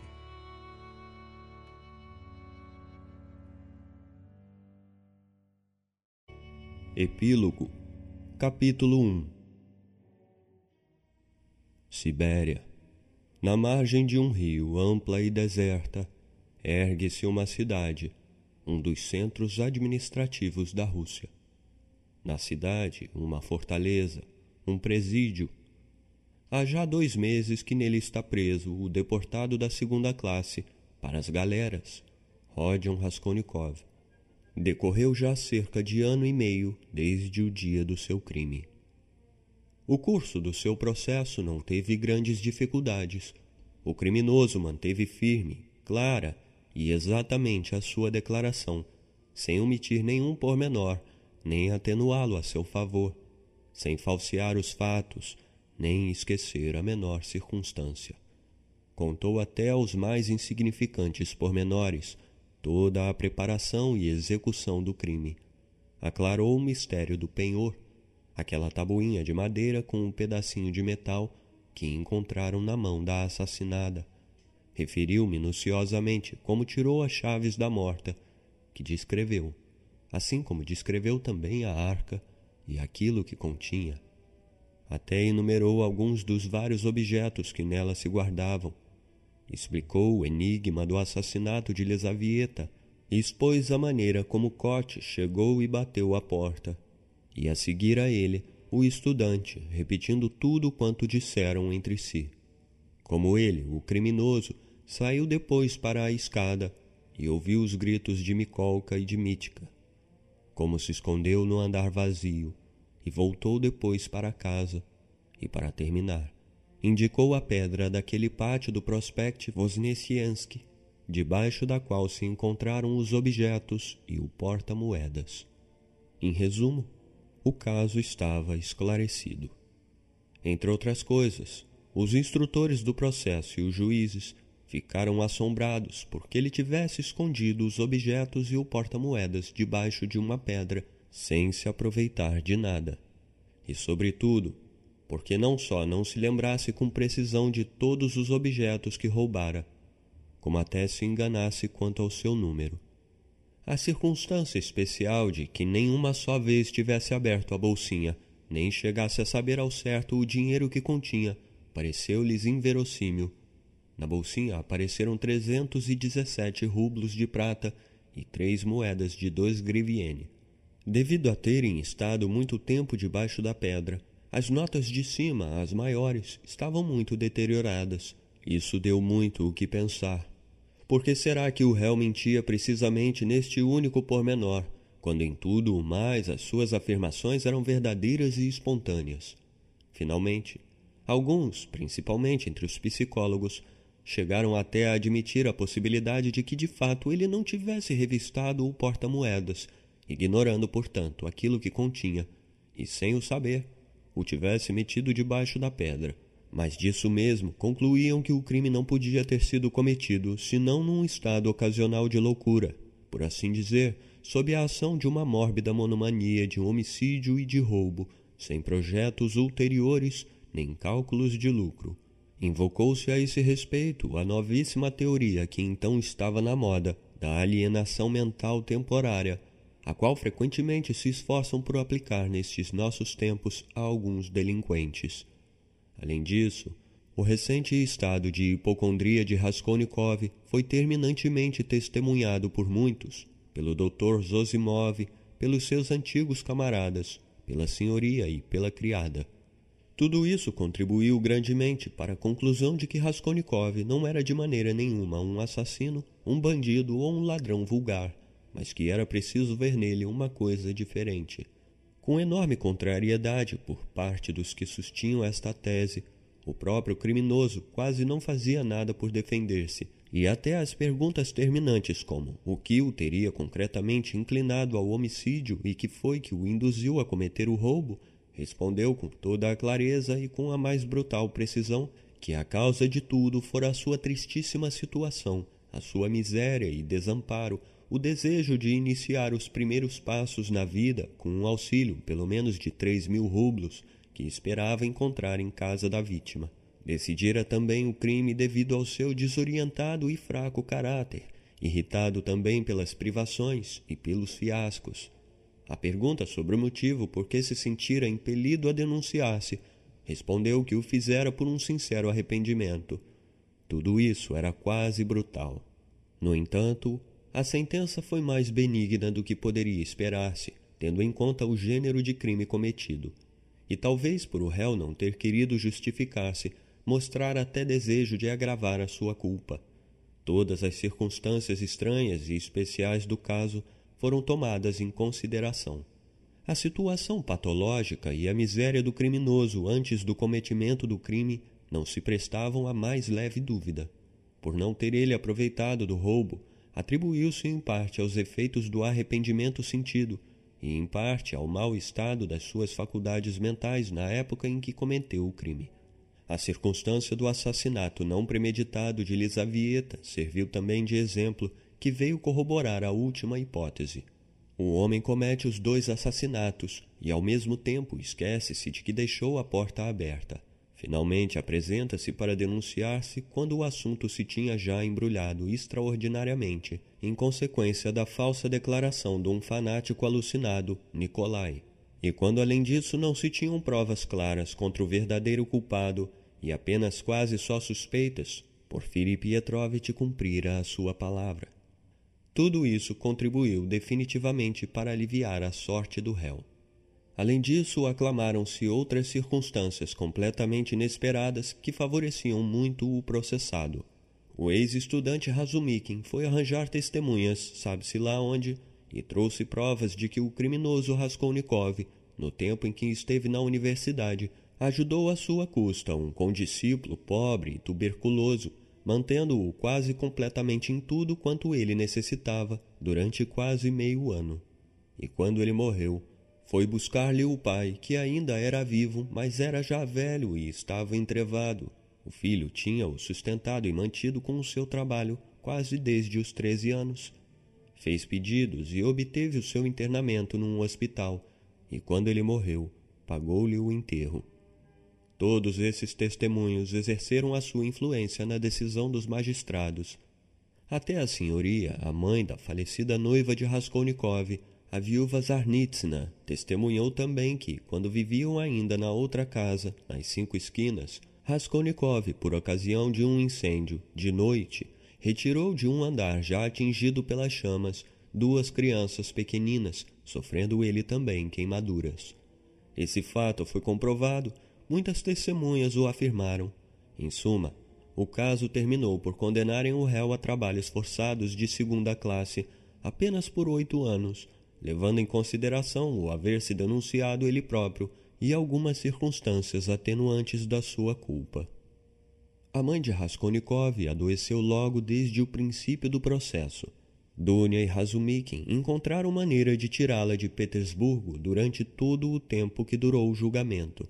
Razumikin escolheu uma cidade junto do caminho de ferro e a pouca distância de Petersburgo, a fim de ele poder seguir regularmente todos os incidentes do processo e, ao mesmo tempo, ver-se o mais a miúde possível com a Romanovna. A doença de Pukiera Alexandrovna era uma enfermidade um pouco estranha, nervosa, e era acompanhada de uma espécie de alienação mental, se não completa, pelo menos parcial. No regresso da sua última entrevista com seu irmão, Dunia encontrou a sua mãe já muito doente, com febre e delirando. Nessa mesma noite, a moça e Razumikin combinaram o que haviam de responder às perguntas da mãe a respeito do irmão e até imaginaram entre si uma história completa para lhe contar acerca da ida de Raskolnikov a algum ponto afastado nas fronteiras da Rússia, onde ia desempenhar uma função especial que acabaria por trazer-lhe dinheiro e fama. Mas ficaram impressionados porque nem então, nem depois, Pulquiera Alexandrovna lhes perguntasse qualquer coisa sobre o assunto. Pelo contrário, ela própria inventou uma história completa acerca da súbita partida do filho, Contava com lágrimas que ele estivera a despedir-se dela e que lhe dera a entender nessa ocasião, de maneira indireta, que ela era a única a conhecer as suas razões muito importantes e particulares, e que por causa dos muitos e poderosos inimigos que ele, Rodion, tinha, se via obrigado a esconder-se. Pelo que se referia à sua futura carreira, sem dúvida que a tinha por indubitável e brilhante, desde o momento em que desaparecessem algumas circunstâncias hostis. Afirmava a Razumikin que com o tempo o seu filho havia de vir a ser um senhor muito importante, conforme podia dizer-se do seu artigo e do seu brilhante talento literário. Lia continuamente esse artigo, e às vezes lia-o também em voz alta, pouco faltando para que dormisse com ele. E, no entanto, nunca perguntava onde é que Ródica se encontrava agora, apesar de ser notório que todos evitavam falar-lhe sobre isso, o que poderia ter despertado suspeitas, até que por fim começaram a ficar inquietos por causa do estranho silêncio de Pukiera Alexandrovna a respeito de certos pontos.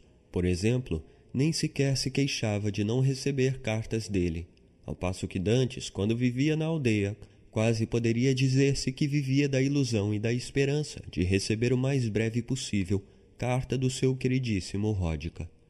Esta última circunstância tornava-se já inexplicável e inquietava muito Dúnia. Chegou a pensar se a mãe pressentira algo de horrível no destino do seu filho e receava fazer perguntas para não vir a saber qualquer coisa ainda de mais horrível. Em todo o caso, Dúnia via claramente que Pukiera Alexandrovna não estava em seu perfeito juízo. Aliás, aconteceu por duas vezes que ela própria deu tal rumo à conversa que se tornou impossível, ao responderem-lhe, não lhe dizerem onde se encontrava atualmente Ródica. Quando as respostas tinham forçosamente que se tornar pouco satisfatórias e suspeitas, ela se punha de repente muito triste, severa e taciturna, o que se prolongava durante muito tempo. Dúnia viu finalmente que era difícil mentir e reconsiderou, chegando à conclusão definitiva de que era melhor fazer silêncio sobre certos pontos. Mas cada vez se tornava mais claro até a evidência que a pobre mãe receava algo de horrível. Entre outras coisas, Dúnia lembrou-se das palavras do irmão a respeito de que a mãe a ouvira delirar durante a noite, antes daquele dia fatal, depois da sua cena com Svidrigailov. Não teria ouvido então alguma coisa? Às vezes, passados alguns dias e até semanas de arredio e desconfiado silêncio e de lágrimas tristes, a doente tomava frequentemente uma animação histérica e começava de repente a falar em voz alta, quase sem parar, sobre o seu filho, das suas ilusões, do futuro. Em certas ocasiões, as suas fantasias tornavam-se muito estranhas. Consolavam-na, davam-lhe razão, é possível que ela própria compreendesse que lhe davam razão para consolá-la, mas apesar de tudo, continuava falando. A sentença contra o réu foi proferida cinco meses depois da sua apresentação às autoridades. Razumikin ia vê-lo na prisão sempre que lhe era possível, Sônia também, até que finalmente chegou a hora da separação. Dunia jurou ao irmão que a sua separação não seria eterna. Razumikin também. Na jovem e fogosa cabeça de Razumikin tinha-se enraizado firmemente o projeto de, depois de juntar algum dinheiro, ir estabelecer-se na Sibéria, onde a terra é rica sob todos os aspectos e a falta de trabalhadores, gente e capital, ainda que fosse só no começo da sua futura carreira. Estabelecer-se-ia aí, na mesma povoação em que se encontrasse Ródica, e todos juntos começariam uma nova vida. A despedida todos choraram. Raskolnikov, nos últimos dias, mostrou-se muito pensativo. Perguntava muito pela mãe. Estava constantemente em desassossego por causa dela. Preocupava-se mesmo muito, o que assustava a Dúnia. Quando soube pormenores sobre a doença da mãe, ficou muito sombrio. Fosse pelo que fosse, com Sônia esteve muito pouco comunicativo durante todo o tempo. Graças ao dinheiro que lhe deixara Svidrigailov, Havia já algum tempo que Sônia se preparara e apetrechara para seguir a leva de presos em que ele havia de ir. Isso nunca ela e Raskolnikov tinham tocado, mas sabiam ambos que assim seria. Na última despedida, ele sorriu de uma maneira um tanto estranha perante a ardente convicção de sua irmã e de Razumikin a respeito da felicidade que havia de ser o seu futuro quando ele saísse do presídio e teve o pressentimento de que a doença da mãe havia de ter em breve um triste desenlace. Até que finalmente ele e Sônia se puseram a caminho. Dois meses depois, Dunia casava-se com Razumikin. A boda foi triste e íntima. No número dos convidados estavam Porfiri Pietrovitch e Zosimov. Nos últimos tempos, Razumikin tomara o aspecto de um homem de forte decisão Dunia acreditava cegamente, como não podia deixar de acreditar, que ele havia de levar a cabo todas as suas intenções. Naquele homem notava-se uma vontade de ferro. Entre outras coisas, tornou a seguir as aulas na universidade com o fim de acabar os seus estudos. Faziam ambos, a cada passo, planos para o futuro. Contavam ambos firmemente emigrar, ao fim de cinco anos, para a Sibéria. Até lá, confiavam em Sônia. Alvoroçada, porque era Alexandrovna, felicitou a filha pelo seu casamento com Razumikin, mas depois disso começou a mostrar-se ainda mais triste e preocupada. Com o fim de proporcionar-lhe um momento agradável, Razumikin comunicou-lhe, entre outras coisas, o fato relativo ao estudante e ao seu pai paralítico, assim como esse outro fato de Ródica ter sofrido também queimaduras e até ter tido que ficar na cama no ano anterior por causa de ter salvo da morte dois pequeninos. Essas duas notícias puseram o já transtornado juízo de Puquiera Alexandrovna num estado de entusiasmo frenético. Falava constantemente disso e entabulava conversação a esse respeito com qualquer pessoa em plena rua, embora Dunia a acompanhasse constantemente. Nos carros, nas lojas, sempre que encontrasse alguém que a escutasse, conduzia a conversa sobre o seu filho, o seu artigo, a maneira como ajudara um estudante e se queimara num incêndio, etc. Dunia já nem sabia como contê-la, porque além do perigo de tal entusiasmo, da sua exaltação doentia, havia também o risco de que alguém pudesse recordar o nome de Raskolnikov por causa do processo recente e trazê-lo à baila que era Alexandrovna chegou até a informar-se da moradia da mãe das duas crianças que tinham sido salvas no incêndio e queria a todo o custo dirigir-se a ela. A sua intranquilidade chegou finalmente a limites extremos. De repente, punha-se a chorar e entrava com frequência num delírio que se agravava. No entanto, de manhã anunciava, sem mais nem menos, que, segundo seus cálculos, Ródica já não tardaria a chegar pois lembrava-se de que, quando se despedira dela, lhe dissera que seria preciso esperar precisamente nove meses.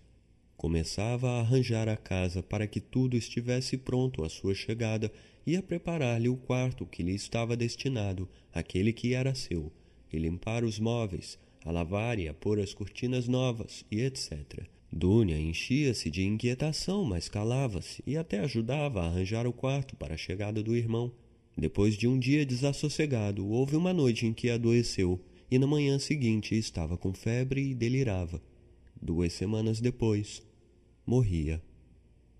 No seu delírio escapavam-lhe palavras, das quais se podia concluir que suspeitava mais da horrível sorte de seu filho do que os outros supunham. Raskolnikov esteve durante muito tempo sem saber da morte da mãe, apesar de se ter iniciado a correspondência com Petersburgo desde o próprio início da sua partida para a Sibéria. Realizava-se por intermédio de Sônia, a qual escrevia escrupulosamente todos os meses para Petersburgo para a morada de Razumikin e recebia a resposta de Petersburgo.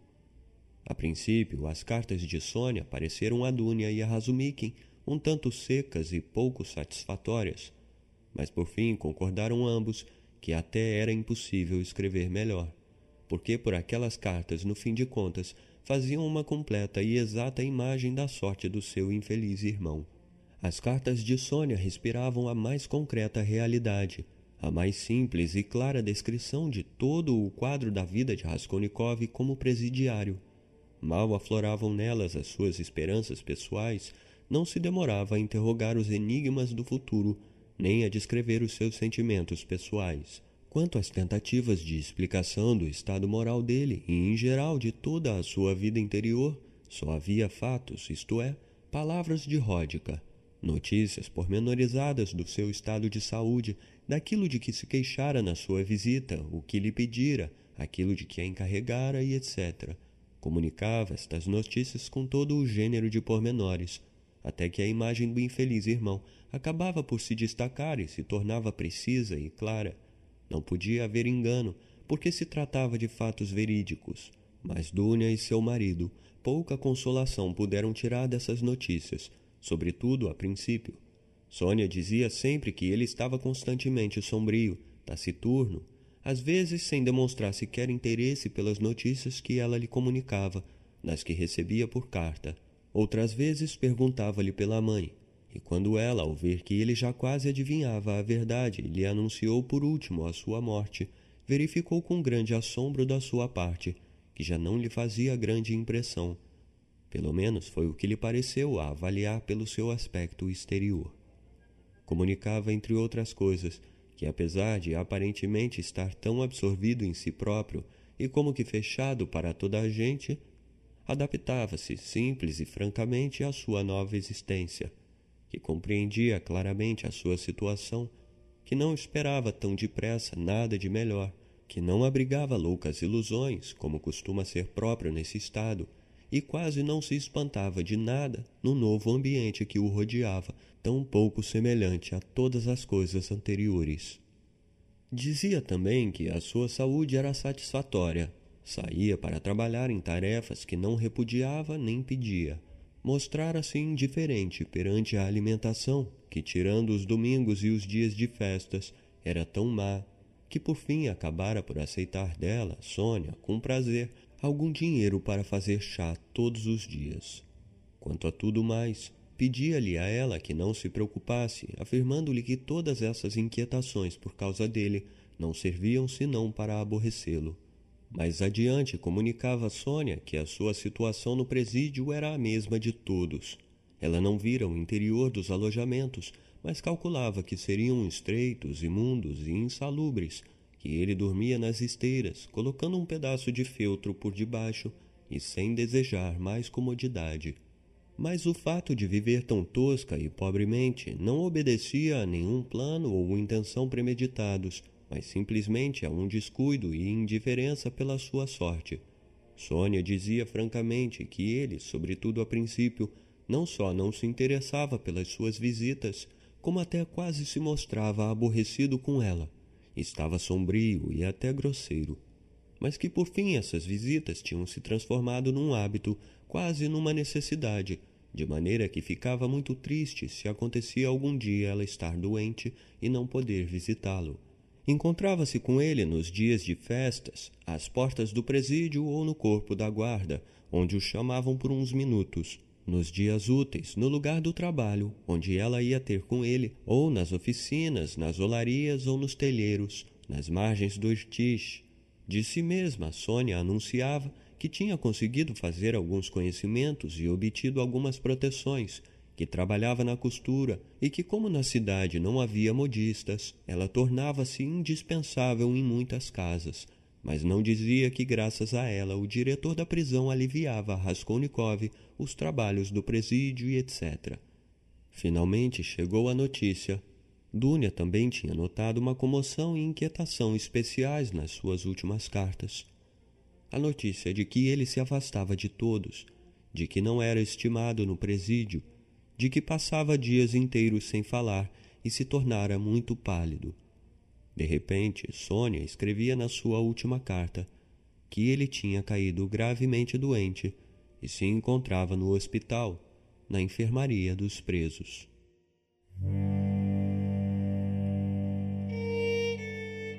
Você está ouvindo Crime e Castigo, de Dostoiévski.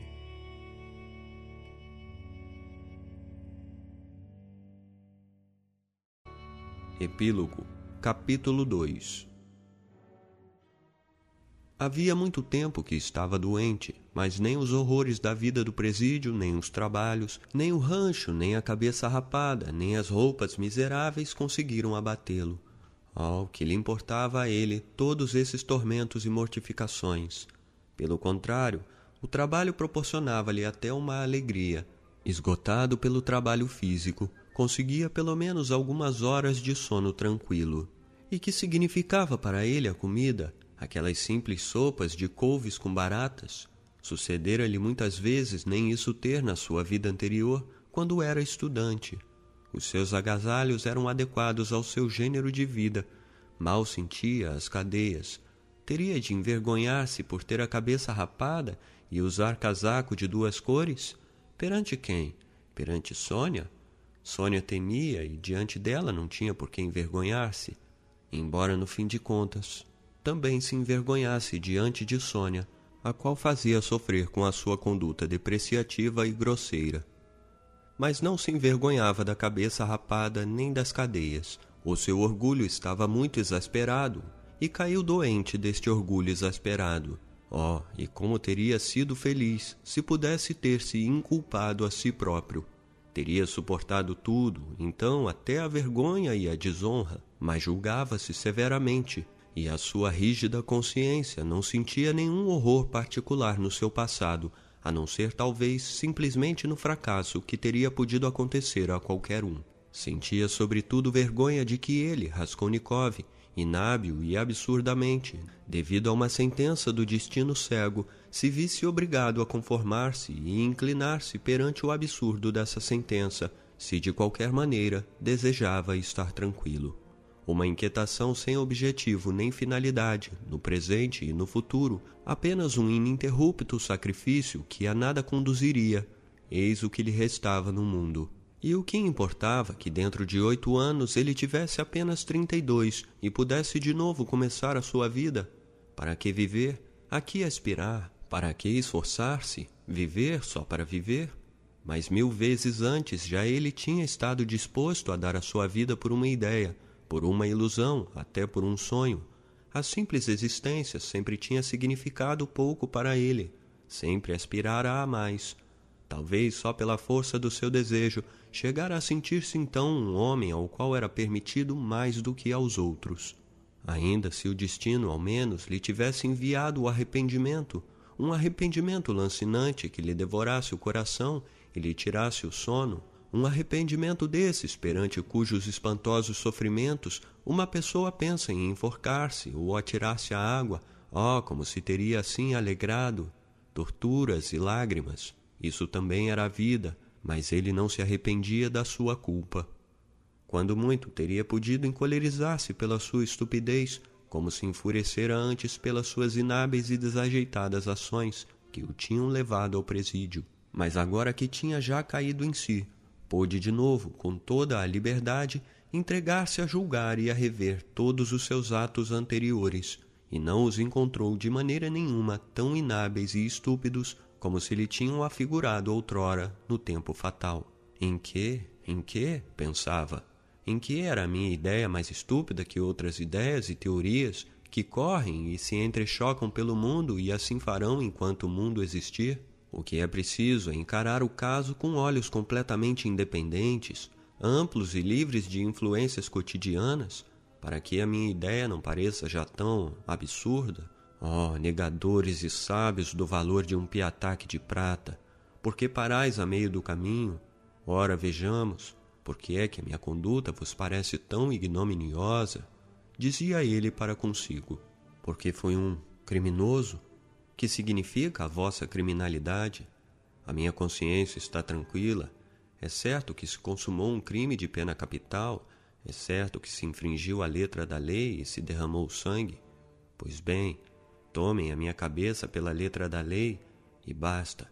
É certo que nesse caso até muitos benfeitores da humanidade, que não receberam o poder por herança, mas o conquistaram, teriam merecido castigo desde os seus primeiros passos, mas esses indivíduos seguiram para diante e depois tiveram razão, ao passo que eu não resisti e, portanto, não tinha direito a dar esse passo.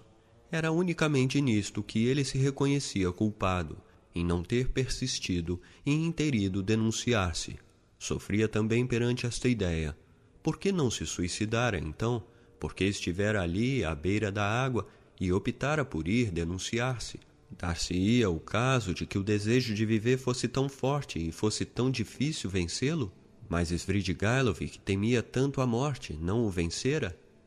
Fazia com dor essa pergunta e não podia compreender que já então, quando estava à beira do rio, pressentisse talvez em si mesmo e nas suas convicções um erro profundo. Não compreendia que aquele pressentimento podia ser o anúncio de uma futura crise na sua vida, da sua futura ressurreição, da sua futura nova maneira de ver a vida. Preferia ver nisso simplesmente o peso cego do instinto, do qual não pudera desprender-se e que também não tinha forças para rebaixar devido à sua fraqueza e insignificância. Olhava para os seus companheiros de presídio e ficava espantado, como todos eles amavam a vida, como a apreciavam. Parecia-lhe até que no presídio ainda a amavam e estimavam mais do que quando estavam livres. Quantos sofrimentos terríveis e mortificações não suportavam alguns deles, por exemplo, os vagabundos, mas significaria assim tanto para eles um pequeno raio de sol, um bosque calmo, uma fonte fresca, além na espessura vislumbrada três anos atrás e com a visita da qual o vagabundo sonha como com um encontro com a sua amada, e a vê em sonhos com a erva verde à volta e um passarinho cantando numa árvore. Continuando as suas explorações, descobria exemplos ainda mais inexplicáveis. No presídio, no ambiente que o rodeava, não reparava certamente em muitas coisas, e até não queria de maneira nenhuma reparar nelas. Vivia como de olhos baixos. Olhar era-lhe repugnante e odioso, mas por fim muitas coisas começaram a causar-lhe admiração, e ele, quase sem querer, começou a reparar naquilo que antes nem sequer suspeitara. De maneira geral, o que mais o assombrou foi o tremendo, intransponível abismo que havia entre ele e todos os outros.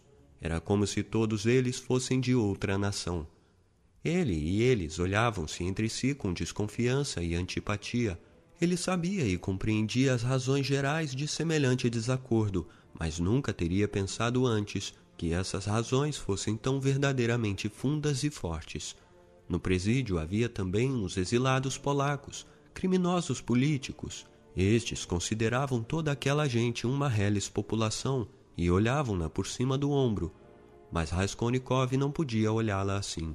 Via claramente que aquela população, sob mais de um aspecto, era muito mais inteligente que os próprios polacos. Havia ali também russos que desprezavam igualmente aquela gente, um ex-oficial e dois seminaristas. Raskolnikov percebia claramente o seu erro. A ele não o queriam e todos o evitavam. Acabaram até por odiá-lo. Por quê? Não sabia. Desprezavam-no, riam-se dele, riam-se do seu crime aqueles que eram mais criminosos do que ele. És um fidalgote, diziam-lhe. Não estava certo que saísses para a rua com uma machada, isso não é próprio de um senhor. Na segunda semana da quaresma, calhou-lhe a vez de fazer as suas devoções juntamente com os do seu alojamento. Foi à igreja e rezou em conjunto com os outros, mas sem que soubesse a propósito de que, armou-se uma briga, caíram todos com raiva sobre ele. Tu és um ateu, tu não acreditas em Deus, gritavam-lhe. Temos de te matar. Nunca falara com eles acerca de Deus nem da fé, mas queriam matá-lo por ateu. Ele se calava e não lhes objetava. Um dos presos atirou-se a ele furioso. Raskolnikov esperou-o tranquilo e em silêncio. Não arqueou as sobrancelhas e nem sequer uma das suas feições se contraiu. A sentinela conseguiu intervir a tempo entre ele e o seu agressor. Se não fosse isso, teria havido sangue. Havia outro ponto que se tornara insolúvel para ele, porque amavam todos tanto a Sônia. Ela não lhes procurava a simpatia, eles encontravam-na apenas de vez em quando, só nos pontos de trabalho, quando ela ia vê-lo apenas por um minuto. E, no entanto, já todos a conheciam, sabiam que ela fora para lá seguindo-o a ele, sabiam como e onde vivia. Ela não lhes dava dinheiro, não lhes fazia serviços especiais. Somente uma vez, pelo Natal, levou um donativo para todo o presídio, pastelinhos e empadões, mas pouco a pouco entre eles e Sônia foram se estabelecendo relações um pouco mais estreitas. Ela lhes escrevia cartas para os seus pais e deitava-as no correio. Quando os pais ou as mães vinham à cidade, deixavam por indicação deles os objetos e até o dinheiro que lhes traziam nas mãos de Sônia. As mulheres deles e as noivas conheciam Sônia e visitavam-na e quando ela aparecia nos campos de trabalho à procura de Raskolnikov ou se encontrava com a leva de presos que iam para o trabalho, todos lhe tiravam os gorros, todos se inclinavam. Machuca, Sofia Semenovna, és a nossa mãe, terna e delicada. Diziam aqueles presidiários brutais, estigmatizados, a frágil e delicada criatura. Ela sorria e todos achavam graça à sua maneira de andar e se voltavam para olhá-la, seguindo-a com os olhos enquanto caminhava e dirigiam-lhe galanteios. Galanteavam-na até por ser tão pequenina, elogiavam-na sem eles mesmos saberem porquê. Iam ter com ela até para que os tratasse. Ele ficou no hospital todo o final da quaresma e a semana da paixão. Quando já estava restabelecido, recordou os seus sonhos dos momentos em que estivera com febre e delirando. Sonhou durante a sua doença que o mundo todo estava condenado a ser vítima de uma terrível, inaudita e nunca vista praga que, originária das profundidades da Ásia, cairia sobre a Europa. Todos teriam que perecer, exceto uns tantos, muito poucos escolhidos. Surgira uma nova triquina, ser microscópico, que se introduzia no corpo das pessoas, mas esses parasitas eram espíritos dotados de inteligência e de vontade.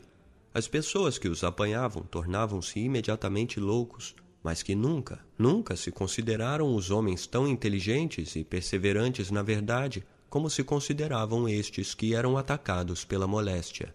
Nunca foram considerados mais infalíveis nos seus dogmas, nas suas conclusões científicas, nas suas convicções e crenças morais. Aldeias inteiras, cidades e povos inteiros foram contagiados e enlouqueceram. Todos estavam alarmados e não se entendiam uns aos outros, Todos pensavam ser os únicos senhores da verdade e só sofriam ao verem a dos outros e davam socos no peito, choravam e ficavam de braços caídos. Não sabiam a quem nem como julgar, não podiam pôr-se de acordo sobre o que fosse bom e o que fosse mal, não sabiam a quem inculpar nem a quem justificar.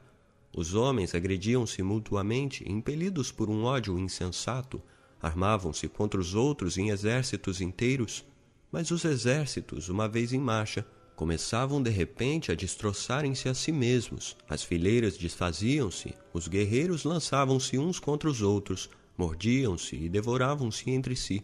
Nas cidades passava-se o dia inteiro tocando arrebate. Todos eram chamados, mas quem os chamava e para que os chamavam ninguém sabia, e todos andavam assustados. Abandonaram os ofícios mais comezinhos, porque cada qual preconizava a sua ideia, os seus métodos, e não podiam chegar a um acordo. A agricultura também foi abandonada. Em alguns lugares, homens reuniam-se em grupos, faziam certas combinações e juravam não se zangarem. Mas começavam imediatamente a fazer outra coisa, completamente diferente da que acabaram de combinar. Punham-se a inculpar-se mutuamente, brigavam e degolavam-se. Houve incêndios, fome, tudo e todos se perderam, e essa tal peste crescia e cada vez avançava mais. Somente alguns homens conseguiram salvar-se em todo o mundo, homens puros e escolhidos, destinados a dar início a uma nova linhagem humana e a uma nova vida, a renovar e a purificar a terra. mas ninguém via esses seres em parte alguma, ninguém ouvia a sua palavra e a sua voz. Raskolnikov aborrecia-se, porque esse absurdo delírio perdurasse tão triste e dolorosamente nas suas recordações, que demorasse tanto a apagar-se a impressão desses desvarios febris. Decorreu a segunda semana depois da Páscoa. Vieram dias tépidos, claros, primaveris. Na enfermaria dos presos abriram a janela, gradeada debaixo da qual passavam as sentinelas. Durante todo o tempo da sua doença, Sônia só pôde vê-lo duas vezes na enfermaria. Era sempre preciso pedir autorização e isso era difícil. Mas ela costumava vir ao pátio do hospital por baixo da janela, sobretudo ao escurecer, e às vezes unicamente para estar ali um minuto e olhar, ainda que de longe, a janela da enfermaria. Uma vez, ao cair da tarde, Raskolnikov, já quase completamente restabelecido, dormia. Quando acordou, aproximou-se inesperadamente da janela e, de súbito, viu Sônia ao longe, à porta do hospital. Estava ali e parecia esperar alguém. Houve qualquer coisa que pareceu agitar-lhe o peito naquele instante. Estremeceu e apressou-se a retirar-se da janela. No dia seguinte, Sônia não foi, nem no outro, e percebeu que a esperava com ansiedade. Finalmente deram-lhe alta. Quando voltou ao presídio, soube pelos presos que Sônia Semyonovna estava doente de cama e não podia sair de casa. Ficou num desassossego e mandou perguntar por ela. Não tardou a saber que sua doença não era de cuidado. Por sua vez, Sônia, ao saber que ele estava triste e se inquietava por causa dela, escreveu-lhe uma carta garatujada a lápis, na qual lhe participava que já estava muito melhor, que fora uma simples constipação e que em breve, muito em breve, iria vê-lo no campo de trabalho. Tornou a fazer um dia morno e claro. Na manhã seguinte, às seis, ele encaminhou-se para o trabalho na margem do rio, onde debaixo de um teleiro estava instalado o forno para o calcário, ao qual o tinham destinado. Enviaram para ali, ao todo, três operários. Um dos presos foi com a sentinela ao forte buscar uma ferramenta. Outro pôs-se a preparar a lenha para aquecer o forno. Raskolnikov saiu do telheiro e dirigiu-se para a margem. Sentou-se numa viga estendida ao longo do muro e ficou olhando o rio longo e deserto. Da margem elevada descobria-se um vasto espaço. Da outra margem longínqua mal chegava o eco de uma canção. Ali, na estepe infindável, banhada pelo sol, apareciam pontos negros quase imperceptíveis, as tendas dos nômades. Para além havia liberdade e viviam outras pessoas completamente diferentes das de Aquém. Ali era como se o tempo tivesse parado e não tivesse passado o século de Abraão e dos seus rebanhos. Raskolnikov permanecia sentado e olhava fixamente, sem desviar os olhos. O seu pensamento transformou-se num desvario, numa contemplação. Não pensava em nada, mas uma certa tristeza o comovia e afligia. De repente, Sônia apareceu junto dele, aproximou-se com um passo quase imperceptível e sentou-se ao seu lado. Ainda era muito cedo. Corria ainda a frescura matinal. Ela trazia uma pobre e velha capa e um lencinho verde. O seu rosto mostrava ainda sinais da doença. Emagrecera, estava pálida, de feições vincadas. Sorriu-lhe afetuosa e alegremente mas conforme era seu costume, estendeu-lhe timidamente a mão. Estendia-lhe sempre a mão com timidez, às vezes nem chegava quase a dar-lhe completamente, como se receasse um insucesso. Ele lhe aceitava sempre a mão como se o fizesse de má vontade. Parecia sempre acolhê-la com contrariedade, às vezes conservava um silêncio obstinado durante todo o tempo da sua visita, e então ela tremia diante dele, e partia profundamente entristecida. Mas agora suas mãos não se soltaram. Ele lhe lançou um olhar rápido, não disse nada e baixou os olhos. Estavam sós, ninguém os via. A sentinela tinha se afastado naquele momento. Como aquilo foi, nem eles próprios o sabiam. Mas de repente, houve qualquer coisa que pareceu apoderar-se dele e fez com que ele se deitasse aos pés dela. Ele chorava e abraçava os seus joelhos. No primeiro momento ela ficou muito assustada e o seu rosto tornou-se parecido com o de uma morta. Saltou do seu lugar e, toda a tremer, ficou olhando para ele, mas compreendeu tudo imediatamente naquele mesmo instante. Nos seus olhos brilhou uma infinita felicidade. Compreendia, e para ela já não havia dúvida de que ele a amava, a amava infinitamente e que chegara finalmente o momento. Quiseram falar, mas não lhes foi possível. Havia lágrimas nos seus olhos. Estavam ambos pálidos e abatidos, mas naqueles rostos doentios e pálidos brilhava já a aurora de um renovado futuro de uma plena ressurreição para uma nova vida. O amor ressuscitava-os, o coração de um encerrava infinitas fontes de vida para o coração do outro. Resolveram esperar e ter paciência. A ele ainda lhe faltavam sete anos. E até então, quantos sofrimentos insuportáveis e quanta felicidade infinita! Ele ressuscitara e sabia-o, sentia-o em todo o seu ser renovado e ela, ela vivia unicamente da vida dele. Na noite desse mesmo dia, quando já tinham fechado os alojamentos, Raskolnikov estava deitado nas esteiras e pensava nela. Nesse dia até se lhe afigurava que todos os presos que antes tinham sido seus inimigos o olhavam já com outros olhos. Até falava com eles e lhes respondia afetuosamente. Agora recordava-o, mas não teria de ser assim. Não deveria talvez agora mudar tudo? Pensava nela. Lembrava-se de como a mortificara continuamente, destroçando-lhe o coração. Recordava o seu rostozinho pálido, mas agora essas recordações quase não o afligiam.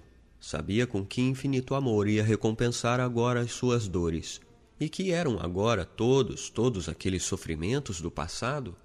Tudo, até o seu crime, até a sua condenação e deportação lhe pareciam agora, nesta primeira exaltação, um fato exterior, alheio, como se não tivesse relações com ele. Aliás, nessa noite, não podia pensar longa e fixamente em nada, concentrar o pensamento em qualquer coisa. Tampouco poderia resolver então, conscientemente, o que quer que fosse. A única coisa que fazia era sentir. Em vez da dialética, surgia a vida e já na sua consciência devia elaborar-se algo de totalmente distinto. Tinha o Evangelho debaixo da almofada. Pegou-o maquinalmente. Aquele livro era dela, pois era o mesmo em que ela lera a passagem da ressurreição de Lázaro. Nos primeiros tempos do presídio, pensava que ela havia de importuná-lo com a religião e que se poria a falar do Evangelho e a aborrecê-lo com o livresco. Mas com o maior assombro da sua parte, nem uma só vez ela lhe falou nisso, nem uma vez sequer lhe tinha proposto o Evangelho. Fora ele quem lhe pedira um pouco antes de ter adoecido, e ela levou-lhe em silêncio. Até então ele nem sequer o abrira. Agora também não o abriu, mas ocorreu-lhe um pensamento.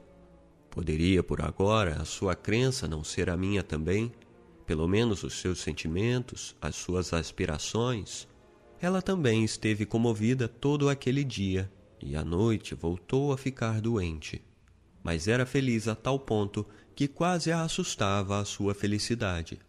Sete anos, só sete anos. No princípio da sua felicidade, houve alguns momentos em que tinham estado dispostos a considerar aqueles sete anos como sete dias.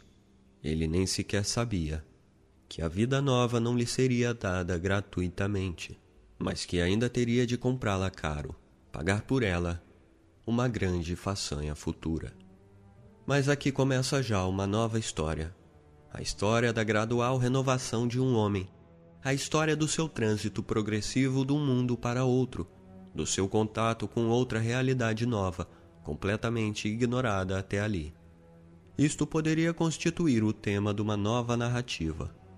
Mas a nossa presente narrativa termina aqui.